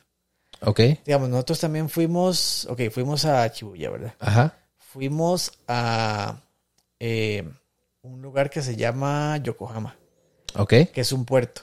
Ahí está el Gundam gigante. Ajá. Ese es muy chido. Ese que, por cierto, ahora en marzo ya lo van a cerrar las puertas definitivamente. Porque estaba para cerrar el año pasado, Ok. pero como fue la pandemia, extendieron una- un año más. Era solo como exhibición temporal. Era una exhibición de 10 años. Ok. Y como se llama, Ben, yo topé con suerte de que lo extendieron un año más. Ok. Pero ahora ya en marzo la cierran. Muy chiva esa, esa exhibición. Y de hecho, ahí se hay una tienda que vende cosas exclusivas de ese Gundam. Que no sé qué va a pasar ya, ¿verdad? Porque ya, no, ya van a quitar Gundam. Me imagino Ah, que sí. quitan la tienda. Sí, sí. Eh, fuimos a Akihabara, obviamente, ¿verdad? Es que es el, el distrito geek. Donde Ok. venden- están todas las tiendas ya famosas de, de Bandai, Van Presto, Natachi. Ah, sí, sí. Ahí la cuna, la meca, ma, de las Ajá. figuritas. de las figuras. ¿Y usted qué? ¿Gastó? ¿No gastó? Ahí me compré algunas cosillas. Ok. Sí. Yo lo que busqué, que voy- si me voy a comprar algo, es algo que yo sé que no pueda comprar por internet para que me llegue a la casa. Ok. O algo que, aquí- que sea caro y que aquí esté muy barato, ¿verdad? Ajá. Que en realidad, en promedio, digamos, comprar algo por internet, por lo general sale más barato que comprarlo aquí en el país. Eh, pues sí. Sí, ¿Verdad? Sí. Por lo general. A veces uno Sí, encuentra sí. aquí tiendas que venden a buen precio. Eh, las figuras en general en Japón están como a un 60% del precio de lo que está en internet en Estados Unidos. Ah, madre, sí. Entonces, Sí, sí sí, vale la pena. Sí. La Entonces, me cagada es que uno ocupa como tres maletas para echar todo. De hecho, yo terminé comprando una maleta extra para, para traerme algunas cosillas. Sí. Porque en la tienda de, de Gundam, en el, sí, en, en Gundam, Ajá. ahí me compré unos modelos de armar de Gundam. Ok. Eh, me compré unas tortugas ninja que eran robots. A Model Kits. Eh, no, esos eran los Gundams, los de Mar- Model Kits. Ok. Los- las tortugas ninjas eran, eran como unas que se- modelos que se llaman Sí, sí, son, son las tortugas ninjas, pero en robot. en robot, ajá, Sí. que son que se llaman este Beast Box. Ok. Que entonces usted las convierte como en una ca- como en una cajita y las guarda como una como en un cubo. Ok. Pero este lo que hacían es que el cubo era la para hacerlas el, el carro en el que ellos andan, que es como una Ajá. un ajá. Sí, sí. Ah, yo, yo por ahí la tengo. La Wagon algo se llama. Ajá, sí, ajá, sí, la, sí. la de pizza. Ajá. La pizza wagon. Sí, sí, sí. Entonces usted las hace las dos y las, y las mete. Entonces, este, muy chiva, muy chiva estaban. Esas me las compré en una tienda que se llama Cayodo. Ok. Este, que de hecho yo las vi, yo, uy, qué chiva. Entonces salían como en 30 dólares cada una. Y me pongo yo a buscar en internet la página que yo compro, estaban como en, como en 70 dólares. Y yo, ah, sí, sí, sí, vale la pena. Ah, sí. Entonces al final sí las compré. Este espíritu compulsivo de compra, sal de mi cuerpo. Sí. Eh, no, yo, yo, yo llevaba un presupuesto para comprar, este, para comprar cosas. Ah, sí, sí, sí. Entonces, por ese lado, todo bien. Todo está dentro del presupuesto. Porque, gente, lo que ustedes no saben, aquí Edwin es un hardcore coleccionista, pero así turbo, turbo. Entonces, entre coleccionistas uno puede más o menos entender ahí el sentimiento de... Vi- vi- visiten mi canal principal, Zembor, y From the Wall, donde subo los unboxings de las figuras para que vean. Recomendado. Ahí pueden ver el, el, el video que hice con la toma así general. Que de hecho ahora ya no me caben otras cosas que ya he comprado. Sí. Sí. Va, y eh, Ah, bueno, trading en- cards. En, en Quijabara, Ajá. este, so- lo que es es un lugar con montones de edificios. Son edificios de siete pisos, eh, repletos de figuras, ¿verdad? Pero están como por categorías, digamos. Usted encuentra uno que es de modelaje. Entonces te encuentra un montón de, de- por piso, figuras de model kits, ¿verdad? Entonces Ok. está el Gundam. Y de model kits no solo hay Gundam, hay muto- otro montón de series que también tienen figuras de modelaje. Están las de... de Sí, sí. Evangelion, Mayo. Aquí tengo Batman, están los Exactamente, todo eso, todo eso Sí. eh, usted encuentra. Usted encuentra también robots militares, les cuadra un montón de robots militares a ellos. Los, los vehículos militares, Ajá. tanques y todo eso. Sí. También usted encuentra un piso para lo que son todo lo que son accesorios, ¿verdad? Pinturitas, pinceles, Ah, sí. todo eso, ¿verdad? Para hacer dioramas, todo eso. Más sí, es que es, es que, vamos a ver, aquí en- haciendo un paréntesis, yo una vez fui a sacar un apartado que tenía en el barrio chino aquí en Costa Rica y había, se llama Hobby Store, me parece, Ajá. ¿verdad? Que es una tienda que está casi al fondo del barrio chino. Y madre, la verdad es que yo llego, ¿verdad? Entro y había un grupo de gente como en una mesa, como que estaban dando una charla, entonces ya hablo con el dependiente, le digo, vengo a sacar esto, no sé cuánto, listo. Ya el madre se va para adentro a buscar el apartado y, y mientras estaba ahí empiezan más a hablar. Madre, sí, es que yo sé que todos hemos tenido problemas con el pegamento. Y se empezó a dar una cátedra de pegamento, Pegamento. mae, de que, de que uno sí funcionaba y que otro no, y que la pintura. Y yo, es que en los model kits normalmente la gente los arma, los desarma y los costumiza. Y entonces, pintura, aerógrafos, y eso Ah, sí es un sí. mundo hecho, completo. Yo, yo tengo un primo que le, que le gusta mucho pintar las figuras. Yo es que para eso sí que no tengo cero habilidad. Mae, no, yo no tengo Ni- talento para pulso eso. para eso. Y, y tampoco me da tanto por eso. Y lo bueno de los model kits de ahora es que no ocupan goma. Entonces usted los arma, las piecitas se encajan entre sí Ajá. y no ocupan goma. Hay otros que sí ocupan goma. Entonces me imagino que por ahí andaba la, la, la, la Sí. charla del chaval. Yo es que todavía no he logrado descifrar muy bien cómo es que hace uno para pegarle las pegatinas, por decirlo de alguna manera, los stickers, porque hay unos de que usted los saca y se los pone, Ajá.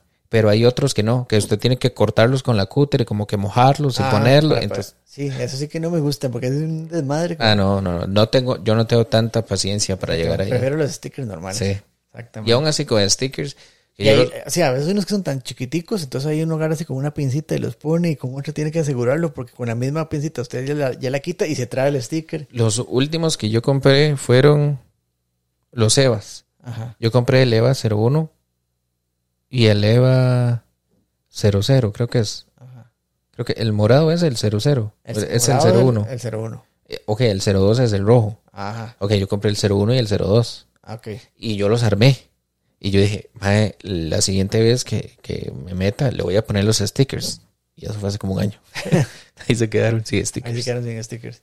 Sí. Y es que a veces sí les hacen falta, pero es que también les ponen, digamos, ahora les ponen los stickers normales, ¿verdad? Que son los de las luces y los ciertos accesorios. Y también les ponen los stickers de daños. Así como que Ah, sí. para ponerle como una cortada, que está sucio, que tiene un golpe, algo así, que se ven muy chivas. Pero ya es para gente que les gusta hacer como más dioramas de, Ah, sí, escenario, sí, sí, sí. De hecho, yo he visto unos Gundams que vienen con LED. Ajá. O sea, que tienen como un, como un cuerpo que es LED que usted lo dobla y después empieza a ensamblar las piezas encima del LED Encima y, entonces, y alumbra. De hecho, yo comp- me compré uno de esos. Me compré un Gundam normal, tamaño normal. Ajá. Me compré un busto. El busto es como esta parte del mismo Gundam, pero entonces es más grande. Y ese sí viene con luces para ciertas partes del, del, de la armadura y de los ojos. Ah, más, sí. No lo he armado todavía. Sí, pendiente. Pendiente, sí. Sí. Pendiente como de 100 en la lista de Sí. cosas por, por abrir. Por hacer, sí. Sí. Este. Ah, bueno, y en Akihabara también hay mucha, ahí sí hay muchos productos de anime. Entonces, Usted encuentra tiendas de anime de todos tipos, ¿verdad? Todos los animales, eh, todos los animales, mí. Todos los animes que están, los viejos famosos, como Ajá. Dragon Ball. eh, y también de los que ahorita están trending, ¿verdad? Como Jujutsu, Demon Slayer, Ajá, Demon Slayer. Blue Lock, digamos, que ajá, está... Spy Family. Ajá. cosas así. De Hello Kitty usted encuentra montones de cosas, porque eso siempre le cuadra un montón a la gente.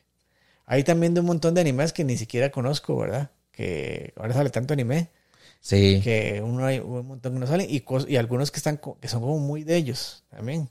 Ok.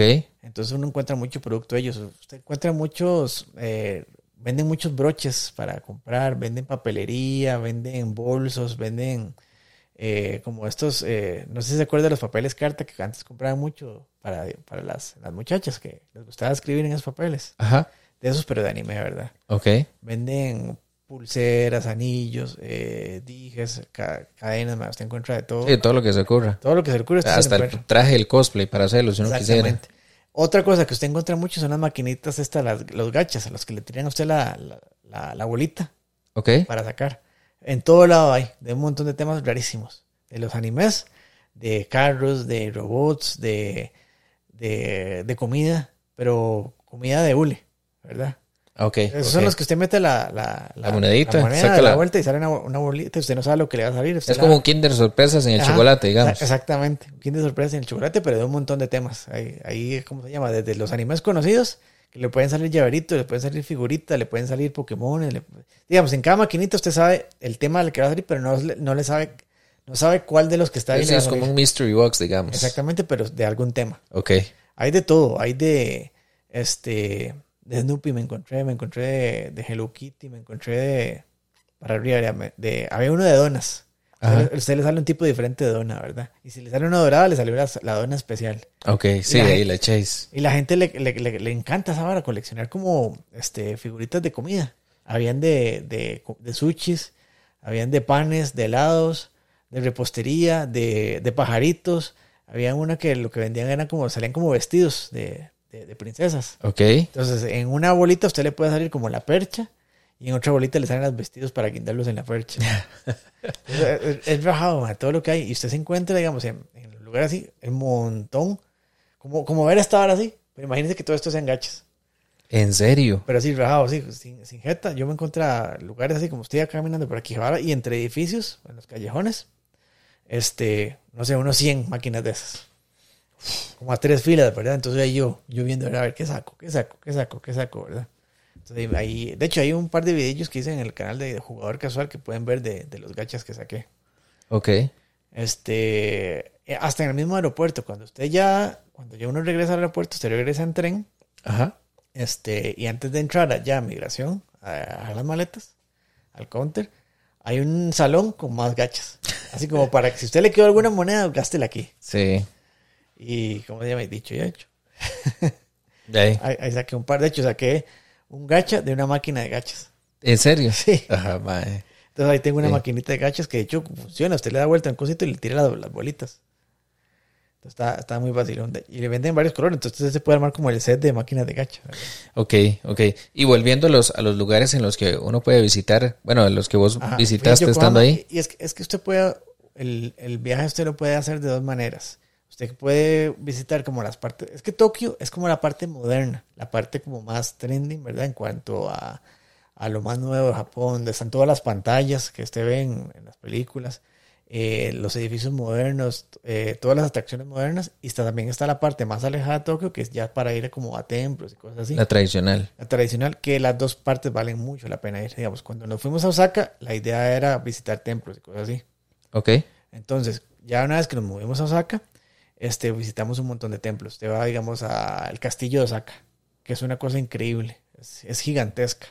Entonces le cuenta la historia de cómo fue construido el castillo, las paredes que tiene, porque está como en una, una montaña. Ajá. Entonces tiene que irlo escalando y todo eso. Y adentro te ya le cuentan la historia de todas las veces que fue eh, destruido y reconstruido, de todas las guerras que ha tenido. ¿verdad? Porque. Japón, Japón se ha formado mucho para, a partir de muchas guerras. Eh, fuimos a este, los templos de los Budas gigantes, que es, usted llega, digamos, es y es que es curioso, usted llega a los lugares, ¿verdad? Usted va por pasillos así con, con casas ¿sí? y pronto usted da la vuelta a una esquina y se encuentra así una construcción increíblemente gigante. eh, que usted no se espera que está porque usted no, no la ve hasta que usted está ahí. Entonces, eso sorprende mucho cómo existen ese tipo de construcciones ahí y la gente cómo las cuida. Ah, sí. Entonces usted llega, entra y adentro hay un Buda como, como de unos 20 metros de alto, tallado en, en madera, creo que era. Y es gigantesco y tiene un montón de como de detalles alrededor. Entonces es muy, muy impresionante de ver. Ok. No, y... Digamos, y la madera en la que están construidos los templos es madera que tiene 500 años. Ah, Entonces, digamos, hay ciertas partes que usted lo tiene que quitarse los zapatos para entrar. sí, por el deterioro y todo eso. Exactamente. O Y- le hacen ponerse bolsitas en los zapatos. Ok. Sí, al final creo que también eso va mucho con la cultura de que usted entra a la casa y se quita los zapatos. Ajá. Entonces no sé si... de- de hecho, en los hoteles, todos los hoteles tenían pantuflas. Entonces, ya abría la puerta, había una parte para dejar los zapatos, como se ven en los animes. Ajá. Y tenía pantuflas que le dejan a usted para que usted las use y este, Sí, desechables, digamos. dentro del cuarto. Sí. Entonces, esos ratones. Porque inclusive usted después de un día andar caminando todo el día, usted quería llegar a quitarse los Ah, zapatos. sí, weón. Y o andaba uno descalzo o se ponía las pantuflas. ¿eh? Y el Monte Fuji. Monte Fuji no fuimos, pero por tiempo. Ok. para, para la próxima. Pero hay un tour que uno hace, este, que llega como a la orilla del Monte Fuji y agarra un barco, como un barco pirata, Ajá. que es un lugar que se llama Hakone. Este, es un, ustedes, el barco hace como un tour por todo un lago, termina en una parte y usted empieza a subir el monte. Entonces tiene como un mirador para llegar y subir ahí. que es muy chiva. Pues yo, yo lo había planeado, pero es que antes de irnos de viaje yo tenía una lista de un montón de cosas que quería hacer. Entonces de ahí yo tenía que descartar un montón de cosas por tiempo. Por ¿verdad? tiempo, sí. Inclusive ya estando allá, ya la lista de cosas que se iba a hacer, un montón de cosas que no pudimos hacer porque no nos dio tiempo. Sí. Y uno trata como de acomodarlas, ok, digamos, vamos a ir a este lugar, a este lugar, a este, y este lugar. Estos son los que están cerca, ok, para este día vamos a este lugar, a estos lugares, ¿verdad? Entonces los que alcancen, ¿verdad? Así. Eh, Principalmente uno, si hay uno muy chiva, se lo pongo de primero para fijo ir a ese lugar, ¿verdad? Eh, y así, otros días. Había un, ese del Monte Fuji, yo, yo estaba, ok, si nos da chance de ir este día, vamos. Pero al final, este, nos, eh, por otra cosa que pasó, fuimos a otro lado, entonces ya no nos dio chance. Y también como teníamos que transportarnos, digamos, nosotros llegamos un lunes. Estuvimos en Tokio hasta el jueves. El jueves nos fuimos en tren bala hacia Osaka. Ajá. Estuvimos hasta el jueves siguiente. Este, ese otro jueves nos devolvimos en Tokio porque el vuelo salía el viernes del día del siguiente. Ok. Entonces, ese transporte en ida y vuelta es como un día perdido, ¿verdad? Ajá. Mientras uno va con las maletas y todo. Hay una cosa muy tuanes que hay en Japón, que es un tip también que recomiendo. Ellos tienen un servicio de transporte de maletas. Porque como usted tiene que andar jalando las maletas por todo lado, usted va a, los, a la recepción de los hoteles y les dice que si le pueden mandar las maletas al otro hotel. Entonces usted paga como una tarifa que son como, como 10 dólares y le manda la maleta al otro hotel. Entonces usted al otro día cuando llega al hotel ya está la maleta esperándolo a usted. Ok. Entonces, eso sí tiene que mandarla como un día antes o dos días antes. Entonces, cuando nosotros nos, regresa- nos regresábamos de Osaka, eso era el jueves, era el tren bala hacia, Tokio, Ajá. el vuelo salía viernes. Yo, este, miércoles llegué a la recepción del, del hotel, le dije, quiero mandar las maletas, pero directo al aeropuerto. Entonces, nada más me quedaba con lo que yo ocupaba esos dos días. Es un bolsillo ahí. Sí, exactamente, el, el, el, carry-on. Entonces ya, y ahí en el aeropuerto usted ya la recogen en una oficina y ahí está la maleta esperándolo por usted, que es un servicio muy tónico, así, así usted no tiene que andar cargando por Ah, madre, sí, porque... Inclusive, cuando usted llega al, a Japón, el día que llega al aeropuerto, usted va al aeropuerto y dice, ok, mándemelas hasta a este, a este hotel. Así usted no se las tiene que llevar hasta el hotel. Así le llegan al día siguiente Pero usted sabe que el ese día si llega, si llega muy temprano, usted puede ir a dar alguna vuelta o algo así. O, Conocer algo, Ah, comer. o en el bulto usted se deja la ropa para el- ese día y el día siguiente. ¿Verdad? Entonces ya el día siguiente, cuando le llega la maleta, usted ya sigue usando lo que, lo que ocupa. Ah, sí. Pero ese, ese es un toque muy bueno. Va, y, y vos evaluaste Airbnb. Eh, sí, pero ¿cómo se llama? No me salía tan, tan cómodo. O eran como más alejados. Ok.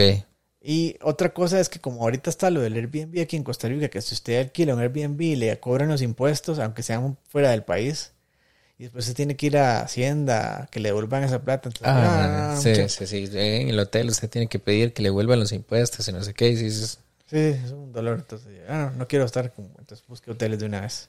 así. Y, digamos, el hotel que estuve en, es en Tokio es un hotel sencillo.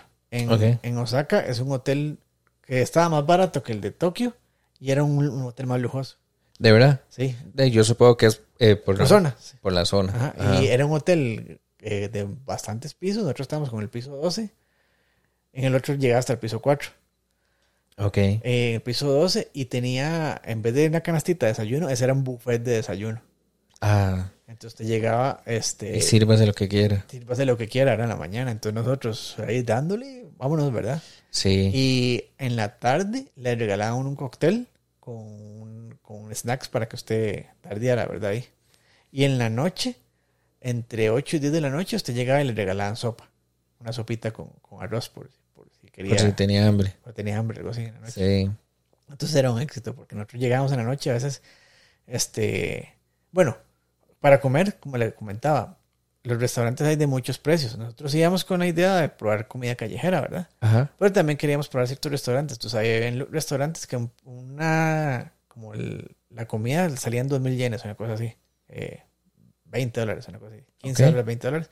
Un buen plato de comida con fresco y todo, ¿verdad? Mm. Por persona. Habían otros que eran 10.000 yenes. Pero eran como varios, como varios platos, ¿verdad? Ah, Que La entrada, el postre, la ensalada. este, Sí, sí, ahí el aperitivo y el cóctel y ya sí son más finoles. Sí, exactamente. Sí, sí, sí. Entonces 10.000, estos son como 60 dólares por persona, una cosa así, ¿verdad? Ok. Uno se ve tentado porque ahí vienen muchas comidas, pero pero es que también es mucha plata, ¿verdad? Sí, digamos que 60 dólares usted podría bien, bien vivir ahí cuatro días de comida, digamos. Exactamente. Y una cosa también, digamos, que pasaba mucho es que llegábamos a los restaurantes, todos tienen los menús afuera. Entonces llegábamos, veíamos el menú, no entendíamos nada, ¿verdad? Ok. Del menú. Pero no porque, no porque estaba en japonés, porque usted con la aplicación de Google eh, Translate, Ajá. usted escanea las fotos y le traduce las fotos en vivo. Ok. Pero digamos, aún así salía el nombre y no sabíamos qué era lo que estaba saliendo, ¿verdad? Ah, sí. Que salía el nombre de la comida, el nombre, como se pronuncia en japonés, y uno no sabe qué es. Y digamos, si, si es mucho marisco, y yo no soy de comer tanto marisco, Ah, sí, yo también soy igual. entonces no me hacía mucha gracia, ¿verdad? Entonces puede que traía carne, pero también traía camarones, o, o tra- comen mucho anguila, pero la anguila como tal, o comen también mucho molusco, Ajá. pulpo y este, ¿cómo se llama este otro calamar? Ok. Entonces sí no me hacía mucha gracia. Sí. Ma, yo he probado pulpo, pero así como que, ¿verdad? Sí, no. Me está muriendo por comer, no, ma. Sí, no, yo también he probado y no, no, no me hacía mucha gracia. Entonces, eso los editábamos y pr- probábamos otro tipo de comida. Pero una cosa que usted, que sí hay, que todo el mundo recomienda es para comer rápido, vaya a los 7-Elevens. Los 7-Elevens, ¿los conoce? Sí. Ahí es, lo, que uno conoce como convinis, que son tiendas de conveniencia. Sí, sí. Digamos, aquí en Costa Rica uno podría traducirlo como un AMPM, Como un una- Bindi. Ajá, ajá, que, Sí. ya tienen comidas preparadas. Sí. Solo que ahí es otro nivel, digamos, porque usted encuentra eh, anaqueles completos de comida preparada, de todo tipo. Usted encuentra sushi, encuentra pizza, encuentra sopa, encuentra ramen, encuentra los famosos onigiris, ¿verdad? Los, los triangulitos de arroz con, Con el cosito negro. ajá, Ajá. este, que es el alga. Eh, encuentra fideos, encuentra hasta casados, encuentra usted, pero casados japonés, ¿verdad? Ajá. Bueno, usted encuentra todo tipo de comida allá y baratísima, digamos. Los onigiris eran 400 yenes, una cosa así. Y la primera noche que nosotros pasamos por uno de esos, porque ya era regresándonos al hotel, les compramos algo para comer en el, en el cuarto. Y agarro el onigiri, ¿verdad? Y me quedo yo así como, sí, pero esto no, no, con esto no me voy a llenar. Ajá. Entonces me compré dos y otro plato de otra cosa. Y mi esposa compró solo una sopa, ¿verdad? Y un onigiri, ¿verdad? Y yo le dije, eso lo veo como muy poquito. Y dice, no, pero tampoco tengo mucha hambre. Ya llega, paga, pagamos. Nos vamos al hotel y me empiezo a comer el onigiri. Me supo riquísimo porque es, es bien rico. Ok. Y es, y es, ma, y me lo termino y ya estaba lleno, man. Es que es puro arroz, Es que es puro arroz y condensado. ¿verdad? Es arroz así, la pelota de arroz con relleno, era relleno de pollo, de atún, de algo así, ¿verdad? Ok. Y ya me comí el segundo y que, que repleto comía. Y todavía le quedaba uno y más me y el otro. así, no, hombre, eso me lo llevo mañana y me lo como en un momento. Sí. Entonces ya sabe uno que con uno o dos platos de esos, de esas, este, usted ya está listo para él. Ok. Una cosa que yo sí quería comer es, una, es un bocadillo que se llama el melon pan. Es- un pan este, hecho eh, como con un dulce especial con sabor a melón. Que uno, yo lo he visto mucho anunciado. Cuando antes de empezar el viaje, usted sabe cómo es el algoritmo de, de Meta, ¿verdad? Que usted Sí, sí, usted dice aquí como Japón, y entonces empiezan a salir todos los anuncios de Japón y comida. Y los reels, entonces le decían, pruebe el, el melon pan, el melon pan. Y entonces encontré el melon pan y lo probé y es un pan muy, muy rico, que es un, un coso como así, pero inflado. Ok. Riquísimo. Como estilo waffle, digamos. No. Eh, Inflado al estilo waffle. In- Inflado al estilo waffle, sí. Ajá. Exactamente, pero, ¿cómo se llama? Pero tú por dentro sí está, sí está como lleno de la masa. Ok. Y a lo que leí, eso lleva un cierto tipo de preparación que no es como nada más hacen la masa y la ponen en el horno y ya, sino que también ya como varios días de preparar. Entonces, esos varios días preparándose hace que sepa más rico. Ok. Y. Ah, bueno, en Osaka Ajá. visitamos muchos templos y también fuimos a Universal Studios. Ah, mae, sí, que eso, eso yo te iba a preguntar que si iban a ir a Sí. y- Universal, que no estoy seguro si en Universal Studios es donde está Mario World. Ahí es donde está el Nintendo World. Ok. Que de hecho esa era una de las razones para ir a Universal Studios, que era, ¿cómo se llama? Sí, donde primer, el, primer, el primer Nintendo World queríamos ir a conocer, Sí. ¿verdad? Sí, porque después de ese abrieron uno en California, digamos. Ajá. Y creo que este año abre uno en, en Florida. Ok. Y, que- y creo que el de Florida va acompañado con el- la nueva parte de Donkey Kong que están haciendo. Que esa sí va a ser el primero en Estados Unidos. Sí. Pero digamos, ese, ese digamos, Universal Studios de Japón está ambientado a atracciones de Japón, ¿verdad? Ajá. Entonces había una, como eran Halloween, habían quitado algunas y las habían cambiado por otras. Ok. Entonces tenían una del Laro, de la, de la chavala del Laro, que se llama Sadako. Entonces que uno entra y es como una montaña rusa oscuras, pero usted está como en una cápsula para cuatro personas, dos viendo para el frente y dos para atrás y esa vara dando vueltas a oscuras. Yo no sabía lo que iba. Antitos de montarse, dice, esta atracción lo puede marear. Si usted este, padece de motion sickness, avísele a algún este, de, los que trabaja, de los trabajadores. Y yo, y a la mano de Dios. Y llegamos y no, yo no había desayunado todavía. Y salí con un estómago súper revuelto, ¿verdad? ¿De verdad? Sí. Gira mucho. Sí, claro, y a oscuras. Ok. Entonces, mi, y, ¿cómo se llama? Mi esposa se, cuando se montó, le dice, uy, Edwin se va a marear todo. Sí. No, hombre, es más, yo, yo ahora tengo que tener cuidado con eso por la vara del vértigo. Así. Sí, sí, cualquier cosita y lo pone uno hueso. Me imagino que sí. Ah, bueno, después había una atracción de en 4D de Jujutsu Kaisen. Ah, madre, qué bueno. Esas que son en un teatro con las pantallas con los lentes 3D, ¿verdad? Pero que, el- que los asientos se mueven y que usted le echan Ah. varas también. Ok, ok. Como ir a 4DX en el cine, digamos. Una cosa así. Ah. Pero de Jujutsu Kaisen, ¿verdad? Muy chiva. Eh, también, bueno, el Nintendo World, había una de Resident Evil, Ok. que era como una atracción de sobrevivir, que usted iba cami- que usted lo metían y tenía que ir caminando como por varias zonas, ahí como escapando del Némesis. Ok. Eh, al final usted llega como una parte de una pantalla grande, habían como varios puestos con metralletas. Entonces a la gente le decía, ok, agarre cada uno y empieza a dispararle al Némesis que está ahí en la pantalla. Entonces, si entre todos lo mataban, usted le daba una cartita que decía sobrevivió, si no, es you're dead. ¿De verdad? Y no, no lo matamos, Sí. ¿verdad? Y de Chingeki. De ¿Está chin- con Titan? Ah, no, ahí no había eso. Tengo entendido que el año anterior habían unas atracciones de, más bien de Demon Slayer. Ok. Pero ese ya había, como que ya había pasado, entonces ahora estaban con las de Jujutsu. Con la ¿no? de Jutsu. Ok. Sí. De hecho, había un, un- una caja de palomitas Ajá. de, de, ¿cómo se llama? De Satoru, de Goyo. Ok. Pero ya se habían agotado. Entonces yo, ah, qué madre. Y era una cosa así, como una esfera amarilla con el, una figura del mar que Ajá. se encendía. Pero ya estaban agotadas. Madre, sí, esas varas es como, ah, vale 100 dólares. Y yo, tome. Tome, dame tres. Sí. Sí, pero ¿cómo se llama? Sí, eso no. Entonces lo que hice fue que me compré la estrella de, De Mario. De Mario, sí. Ah, porque sí. también encendía.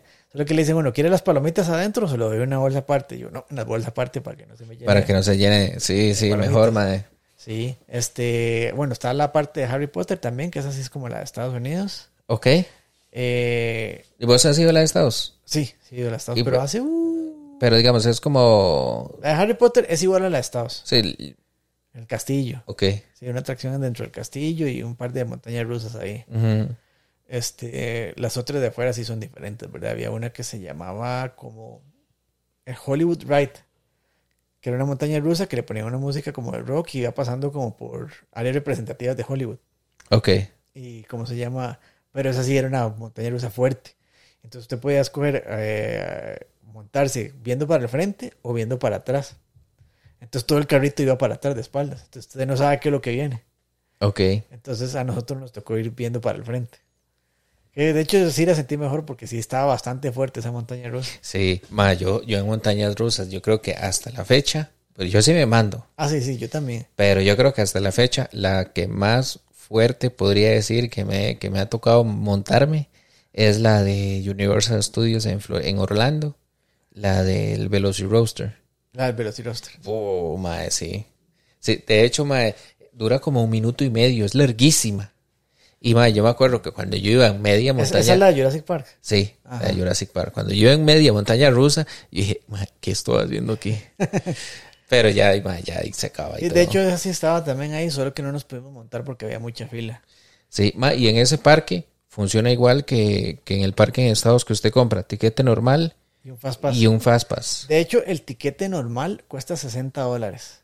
En Estados cuesta 100 y resto Sí, dólares. como 120, sí, como el doble. Ajá. Ah, Y el Fast Pass costaba como 110 dólares.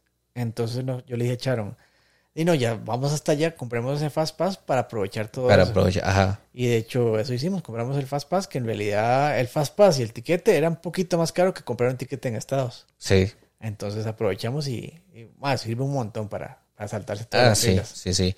No, ma, yo creo que me faltaba un poco de experiencia, pero la vez que yo fui a Universal, yo compré tiquete normal, pero parque a parque. Ajá. Que es el, porque como son dos parques, entonces ahí usted puede pasarse, no sé qué. Pero ya cuando usted llega y empieza a hacer todas las filas, Ah, sí, dura un montón. yo dije, no, hombre, ma, mejor, mejor la, si alguna vez regreso, Comprar Fast Pass. compro Fast Pass de una, sin pensarlo. Sí.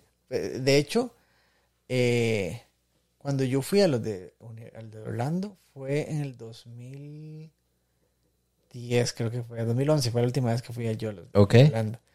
Y había ido, de hecho, yo trabajaba en una compañía que las oficinas quedaban en Orlando. Entonces no- no- estuve cinco semanas allá. Y un fin de semana dijimos, "Di, vamos a los parques. Ajá. Y pagamos un- para ir a los, a, ¿cómo es? Sábado uno y domingo al otro. Pero Ajá. eso nos permitía también pa- pasarnos entre los parques. Ok. En ese entonces no se llenaban tanto como ahora. Ah, entonces hicimos todos los rides y nos sobró tiempo el sábado y entonces nos pasamos al otro parque. Ajá. Hicimos un par de rides y el día siguiente hicimos todos los rides del otro y repetimos algunos del día anterior. Ah, sí. Pero es que en ese entonces la gente no visitaba tanto como ahora. Es que ahora se pone así a reventar. Bueno, sí, digamos, yo las veces que yo, que yo he ido, porque digamos, yo fui a Universal y fui a Disney, entre semana, huevo. Entre semana, así como decir, ma, lunes.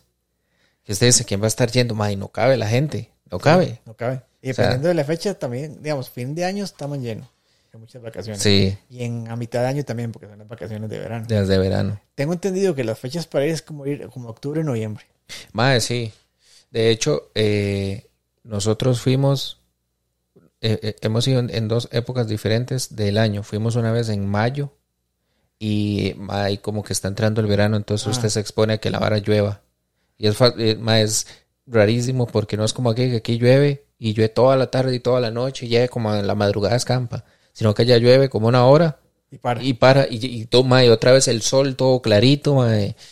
Y fu- fuimos en mayo y fuimos eh, a principios de diciembre. Ajá. Y en diciembre no llueve. Pero está empezando a ponerse frío. Ajá.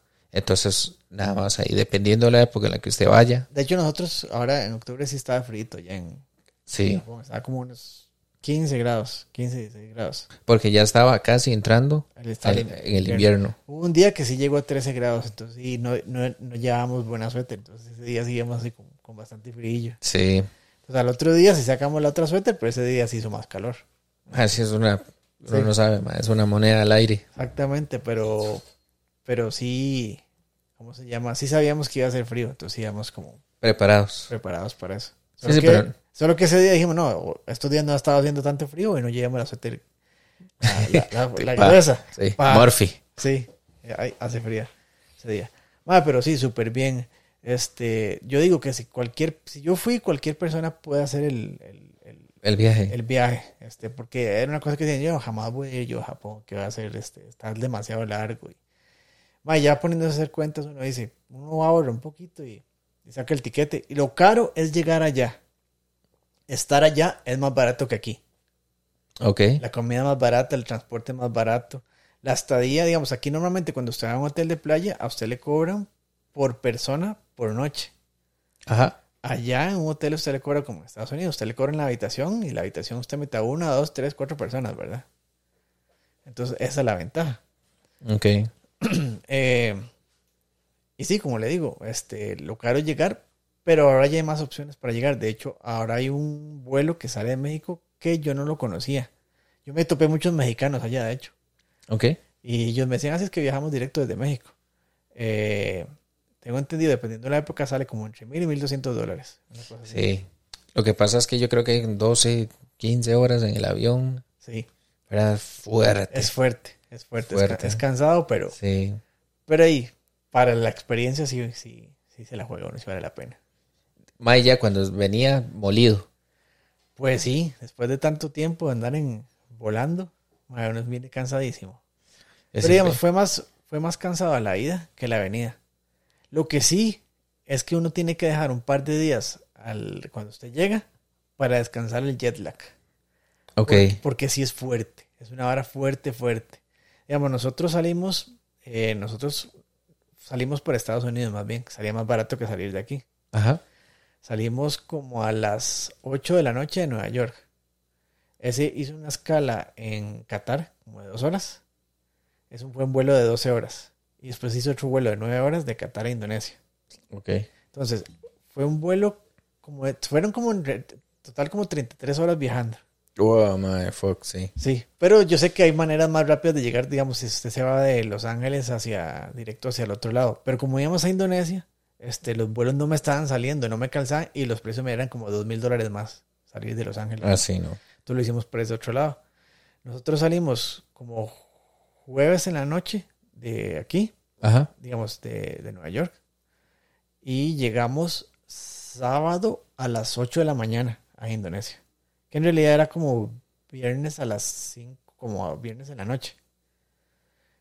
Pero, ¿cómo se llama? Entonces, nosotros pasamos mucho, muchas noches dentro del avión. Como salíamos de noche, casi todo el recorrido se hacía de noche. Entonces, llegábamos a algún lado y estaba amaneciendo. Cuando nos montábamos al avión, el avión despegaba y otra vez atravesábamos como otro horario y volvía a ser de noche muy rápido. Ok. Entonces, eh, era muy raro porque uno no podía dormir tanto. Ya, Usted se monta y en un avión a mí me cuesta mucho dormir. Bueno, sí, claramente, con el sonido, mae. Ajá, entonces, hay un punto que usted ya se duerme, pero por cansancio, pero Sí. usted no duerme bien. Sí, ese agotamiento, digamos. Ajá, exactamente. Ah, Entonces, nosotros llegamos como a las 8, fueron como dos horas al hotel. Estábamos almorzando como a la una de la tarde. Estaba yo comiendo, ¿verdad? Y de pronto me sentí así como, como empecé a sentir como mareado, ¿verdad? Yo decía Charon, ¿qué es esto? ¿Qué es esto que estoy sintiendo, verdad? Me siento así como de goma, pero no estaba, no había tomado nada. Me sentía pero horrible, ¿verdad? Yo, yo, pero ya me estoy como desmayando. Entonces le digo yo, ah, debe ser el sueño porque no he dormido nada en, en todo ese rato. Y era la una de la tarde. Y le digo yo, Charon, no, ocupo ir a, a recostarme un toquecito. Y él me dice, es que si se acuesta, se va a dormir, va a seguir recto. ¿Verdad? y yo vi, pero es que ocupo, no, no, no puedo, no puedo levantar cabeza ya, horrible. O sea, en serio me iba a dormir en la mesa, ¿verdad? Estábamos comiendo por en el restaurante del hotel.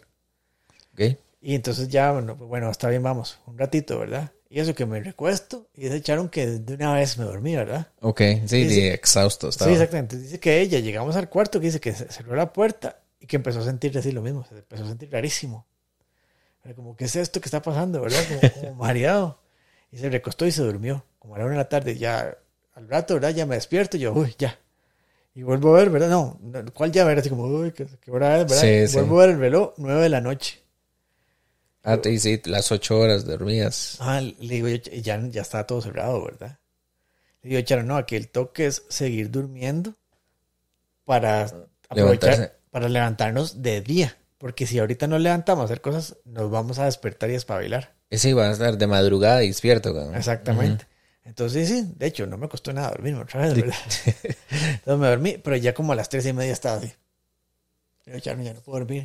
Yo tampoco. ¿Y ya cuánto llevaba? Más de 12 horas durmiendo. Sí, weón. sí, exactamente. Entonces ya me desperté y nos pudimos hablar paja. Este, aproveché para bañarme porque no, ¿cómo se llama? Me había bañado cuando había llegado, pero ya ocupaba bañarme otra vez, ¿verdad? Sí, sí, es que también es como la... Como para refrescar el cuerpo, ¿verdad? Exacto, y para el- el- el encender el switch, ¿verdad? De que usted se levanta, desayunan, Ah, exactamente. baña, ya va a salir, entonces... Y por dicha, en el hotel el desayuno lo servían como desde las 6 de la mañana. Entonces nos alistamos, ahí estuvimos hablando paja, salimos un ratillo a ver el hotel, que estaba muy bonito, y ya nos sirvieron el desayuno. Entonces ya, ese día, en la noche, como a las 7 de la noche, bueno, ya el día ya pasé bien. En la noche, como a 6, 7, ya me empezó otra vez a entrar el sueño. Entonces me acosté como tipo 8, 9. Y uno dice que ya hasta una hora un poquito más decente, ¿verdad? Claramente, sí, no es la una de la tarde, digamos. Exactamente. Y este, y ahí se me fue acomodando el, el- el horario. Ok, Al regreso fue peor, porque el avión salía a las 8 de la noche, hora de Corea, porque hacíamos escala en Corea, ok, y, llegaba a Estados Unidos de vuelta a las 4 de la tarde del mismo día, no, no entiendo. porque estamos viajando en contra de los usos horarios. Digamos, en, en un principio, digamos, está aquí Estados Unidos, Ajá, A ver, para que lo vean en el mundo. Estados Unidos aquí y aquí está Asia, ¿verdad? sí, Europa, digamos. Viaja, viaja atravesando Europa hasta Asia. Ok, Para regresar, más bien le terminaba la vuelta al planeta. ok, eh, regresó por el otro lado, Ah, digamos. y llegamos a, Los Ángeles. Entonces, era un viaje de 10 horas, pero como estábamos viajando por el otro lado, nos devolvíamos un día en, el, en, el, en esos horarios.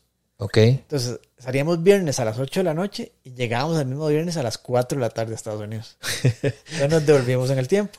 ok, Entonces, eh, todo, todo ese trayecto fue de noche. Y lo que sí le decían a uno es que la ventanilla del avión la tenía que tener cerrada. Yo, pero ¿por qué? Siempre, siempre le dicen a uno que la tenga abierta, más bien. Y ya como, ya al ratito yo la abrí, ¿verdad? Estaba oscuro, y oscuro, oscuro, ¿verdad? Como a la una de la mañana, ¿verdad? Porque yo tenía el reloj en hora de Corea. La abro y entra ese montón de luz. Pero era así una cantidad exagerada de luz. Yo creo que es esto, ¿verdad? Entonces yo, ah, seguro por eso le dicen, porque la gente quiere dormir y si tiene la ventana abierta va a entrar demasiada luz. ajá, Más porque el ángulo que hace es que va, va subiendo por el estrecho de Bering, ¿es? sí, sí, sí. Va subiendo, no va recto, sino que va así. En curva, sí, Exactamente. parabólico, digamos así. Exactamente, porque creo que es más corto así que, que así, que atravesar el, el- el Pacífico así, lo hacen por arriba. Ok, Entonces, eh, me imagino que ahí el sol pega diferente. eh, por el ángulo de la Tierra y todo eso. Sí, sí, es que de ahí hay un montón de lugares en la Tierra que digamos que los días, o sea, que tienen nueve meses de, de- De- de que, no hay que no hay luz, digamos. Ah, exactamente. Entonces, O al revés. o sí, o que tiene un montón de luz y no hay, no hay, casi nunca no, anochece. Exactamente. Entonces, eh, ya cuando llegamos, llegamos de día y nosotros, el vuelo de regreso salía hasta el otro día, porque yo lo había hecho, como viajábamos por Estados Unidos, yo no los puse para que fuera el mismo día, sino que un día de descanso para, por aquello que se atrasara el avión para que no nos dejara. Porque como no eran vuelos sin conexión, este, Eran vuelos independientes. eran vuelos independientes. Si es sin conexión y uno se atrasa, el que es el responsable de la aerolínea. Si son vuelos independientes, El responsable es uno. el responsable es uno. Ajá. Entonces lo hice así. Entonces ya nos fuimos a un hotel. Ese sí, llegamos como a las 4 en un hotel y el otro vuelo salía hasta el otro día a mediodía. Entonces ahí teníamos un- una noche para descansar, pero ma, uno no duerme bien porque uno está pensando en no seguir recto Ah, sí, de- el miedo de que lo deje el, Exactamente. el bus, digo yo, el avión. el avión, sí. Y ya cuando regresamos al país me costó como una semana volverme a adaptar al, al horario. Yo llegaba aquí a las 5, a las 4 de la tarde y me dormía. Estaba yo en, en- en el sillón y caí así, pero de pronto me despertaba como a las 8 de la noche, despierto y como hasta las 4 de la mañana. Ah, fuck, sí. Así despierto y digamos el día que, ah bueno y para, para peores el día que nosotros regresamos el vuelo llegaba aquí al país a las como a las diez y media de la noche Y llegando había aguacero, pero fuerte en, en el, ¿cómo se llama? Sí, en Alajuela. En Alajuela. Entonces el avión no pudo aterrizar. Entonces se puso a dar vueltas encima del aeropuerto. Y la vuelta llegaba hasta Punta Arenas y se volvía. Llegaba y se devolvía. Y en eso estuvimos como una hora dando vueltas. Ok. Entonces el MAE dice, este, el piloto dice, vamos a regresarnos al Salvador a cargar combustible porque ya no tenemos combustible y no podemos aterrizar todavía. Una vez que estemos ahí, ahí decidimos a ver qué hacemos. Y mae, como una hora para arriba. no, hombre, güey. Como hora y media en el aeropuerto Cargando. cargando combustible. Ya dice, ya nos dijeron que las condiciones mejoraron, vamos de regreso. Otra hora para abajo. Y al final terminamos llegando a la casa como a las 4 de la mañana. Ah, sí. Entonces, ¿cómo se llama? Eso nos jodió un montón. Y, Eh, sí, eso fueron tres horas más. Ajá, y uno, uno despierto, ¿verdad? En el avión, entonces cambios, porque cada rato es, este, no puede dormir uno, porque cada rato mientras se despegaba y aterrizaba, Ah, sí. que, que se despierte uno, que ponga la, el asiento. eh, Sí, sí, recto aquí, esté alerta. Ajá, exactamente. Entonces, ma, como a las 7 de la mañana le digo, Charo, no, voy a acostarme a ver si puedo dormir algo. Y me dormí y me desperté como a las 6 de la tarde. Ya había pasado todo el día durmiendo, Ya, entonces sí. toda la noche despierto, ¿verdad? Y ahí irlo acomodando, duré como una semana acomodando el... Shit, man, sí, es que el jet lag es pero güey, son güey, son. Sí, el- es la primera vez que experimento algo así, porque generalmente los viajes a Estados Unidos...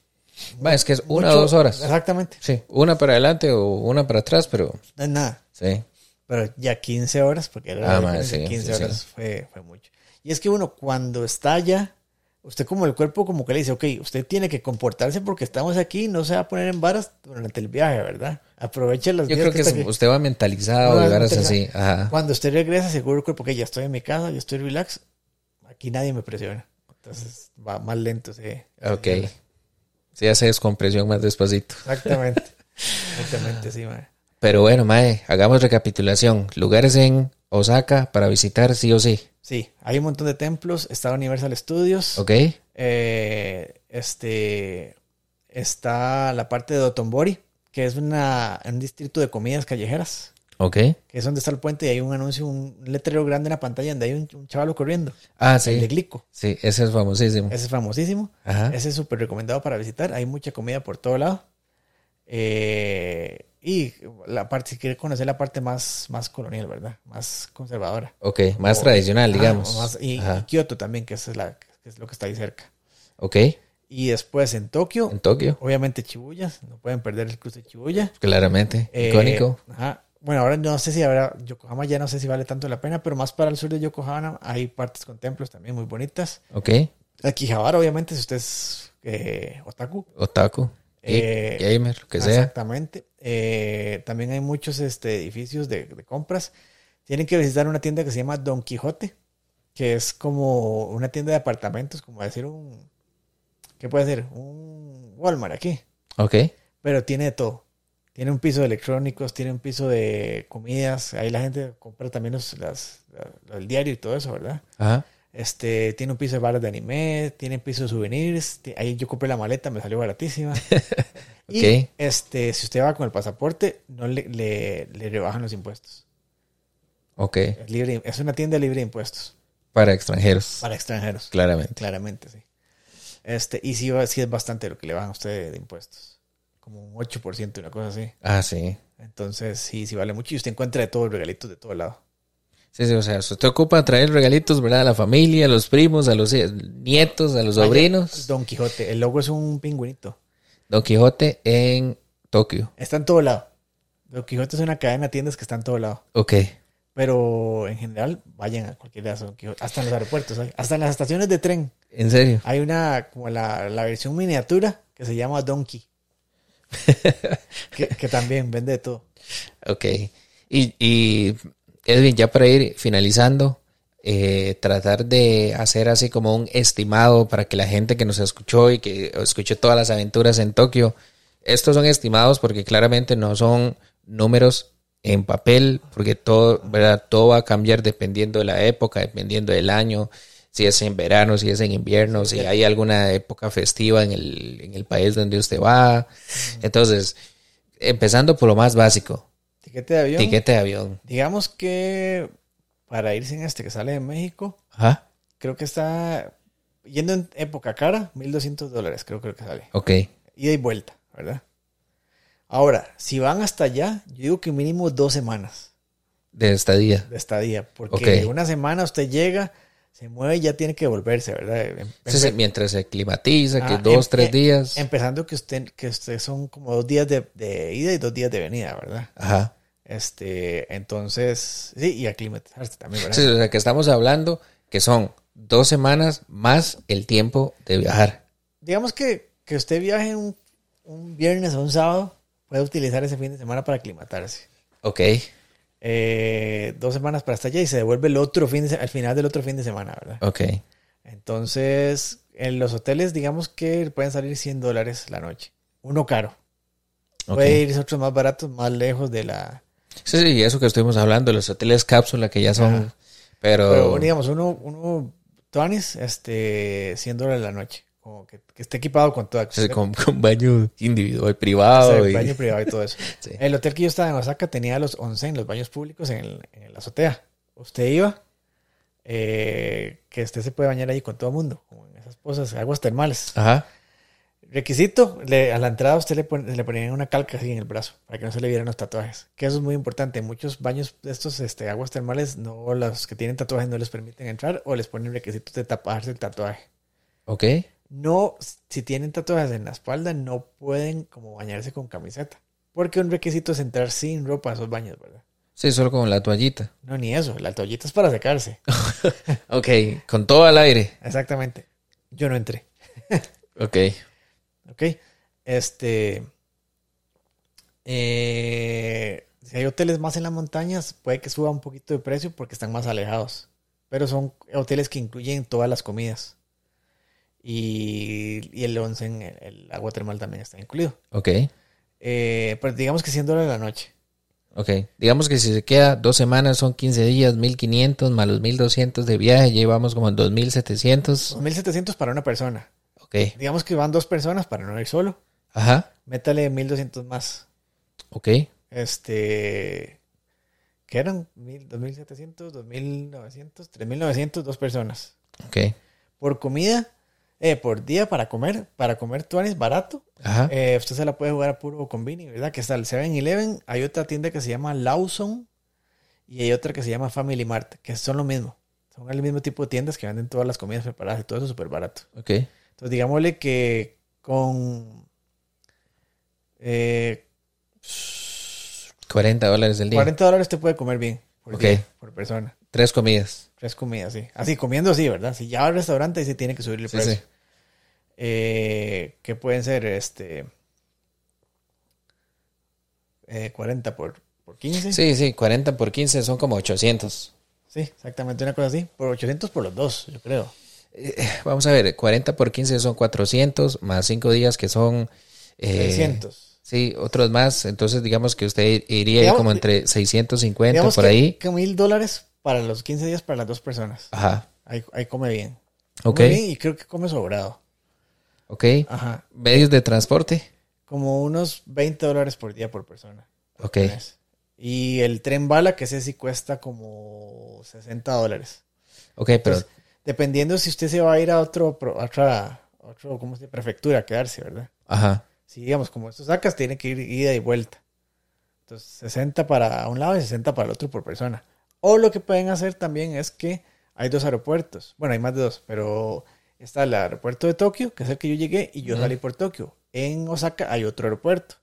Podrían buscar un vuelo que llegue a Tokio y se devuelvan por, Osaka. por Osaka para no tener que pagar el tren de vuelta, solo pagan una vía de tren, Ok. que es otro, es otro Tokio, y así usted no, no se pierde también un día viajando. De regreso. Sí, de- de- Ese también suena. ok. Parques. Parques yo solo fui a uno. Ok. La entrada normal son 60 dólares. Pero también están los de Disney que tengo entendido que son muy buenos. Eh, anda parecida la entrada, como 60 Y dólares. templos y así, no... no... Templos, por la mayoría, lo que cobraban de entrada eran como 1500 dólares. 1500 eh, eh, yenes. Ok. Son como Como 9 dólares. 9 dólares. Ajá. Ok. Hay unos más baratos, otros 1000, otros. Sí, entre 1000 y 1500 yenes. Ok. Y, y no sé, yen. Digamos que 1000 extras para comprarse cositas. Cositas, sí. Sí.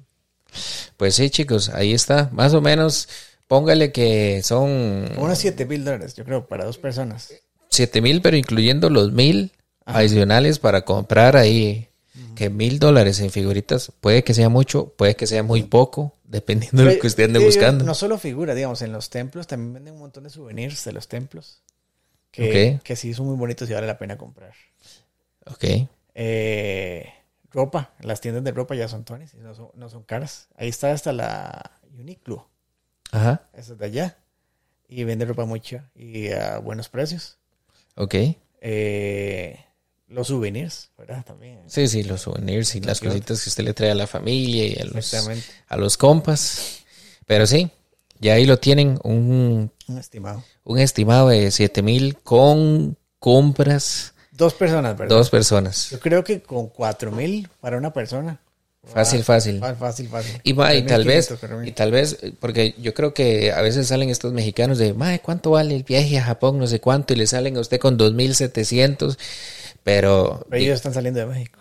pero eh, salen de México, o sea, que uno tiene que moverse a México, y también que muy probablemente sea un viaje ahí como 80% mochilero, ¿verdad? Porque digamos, Ah, bueno, esas otras. Si usted hace el viaje mochilero yéndose a los, los hoteles cápsula, sí le puede bajar más el precio. Como la estadía le puede bajar, no sé, la mitad. sí. Sí, inclusive hasta le podría bajar a un 3 tercios, diría yo, por Sí. digamos, 100 dólares la noche, 15 días son 1500 y si usted empieza a pagar 10 dólares la noche, o sea, Sí, más son el hoteles 10. de 10, 20 dólares. Bueno, no, no creo que son 10, creo que son como unos 30 dólares, una cosa así.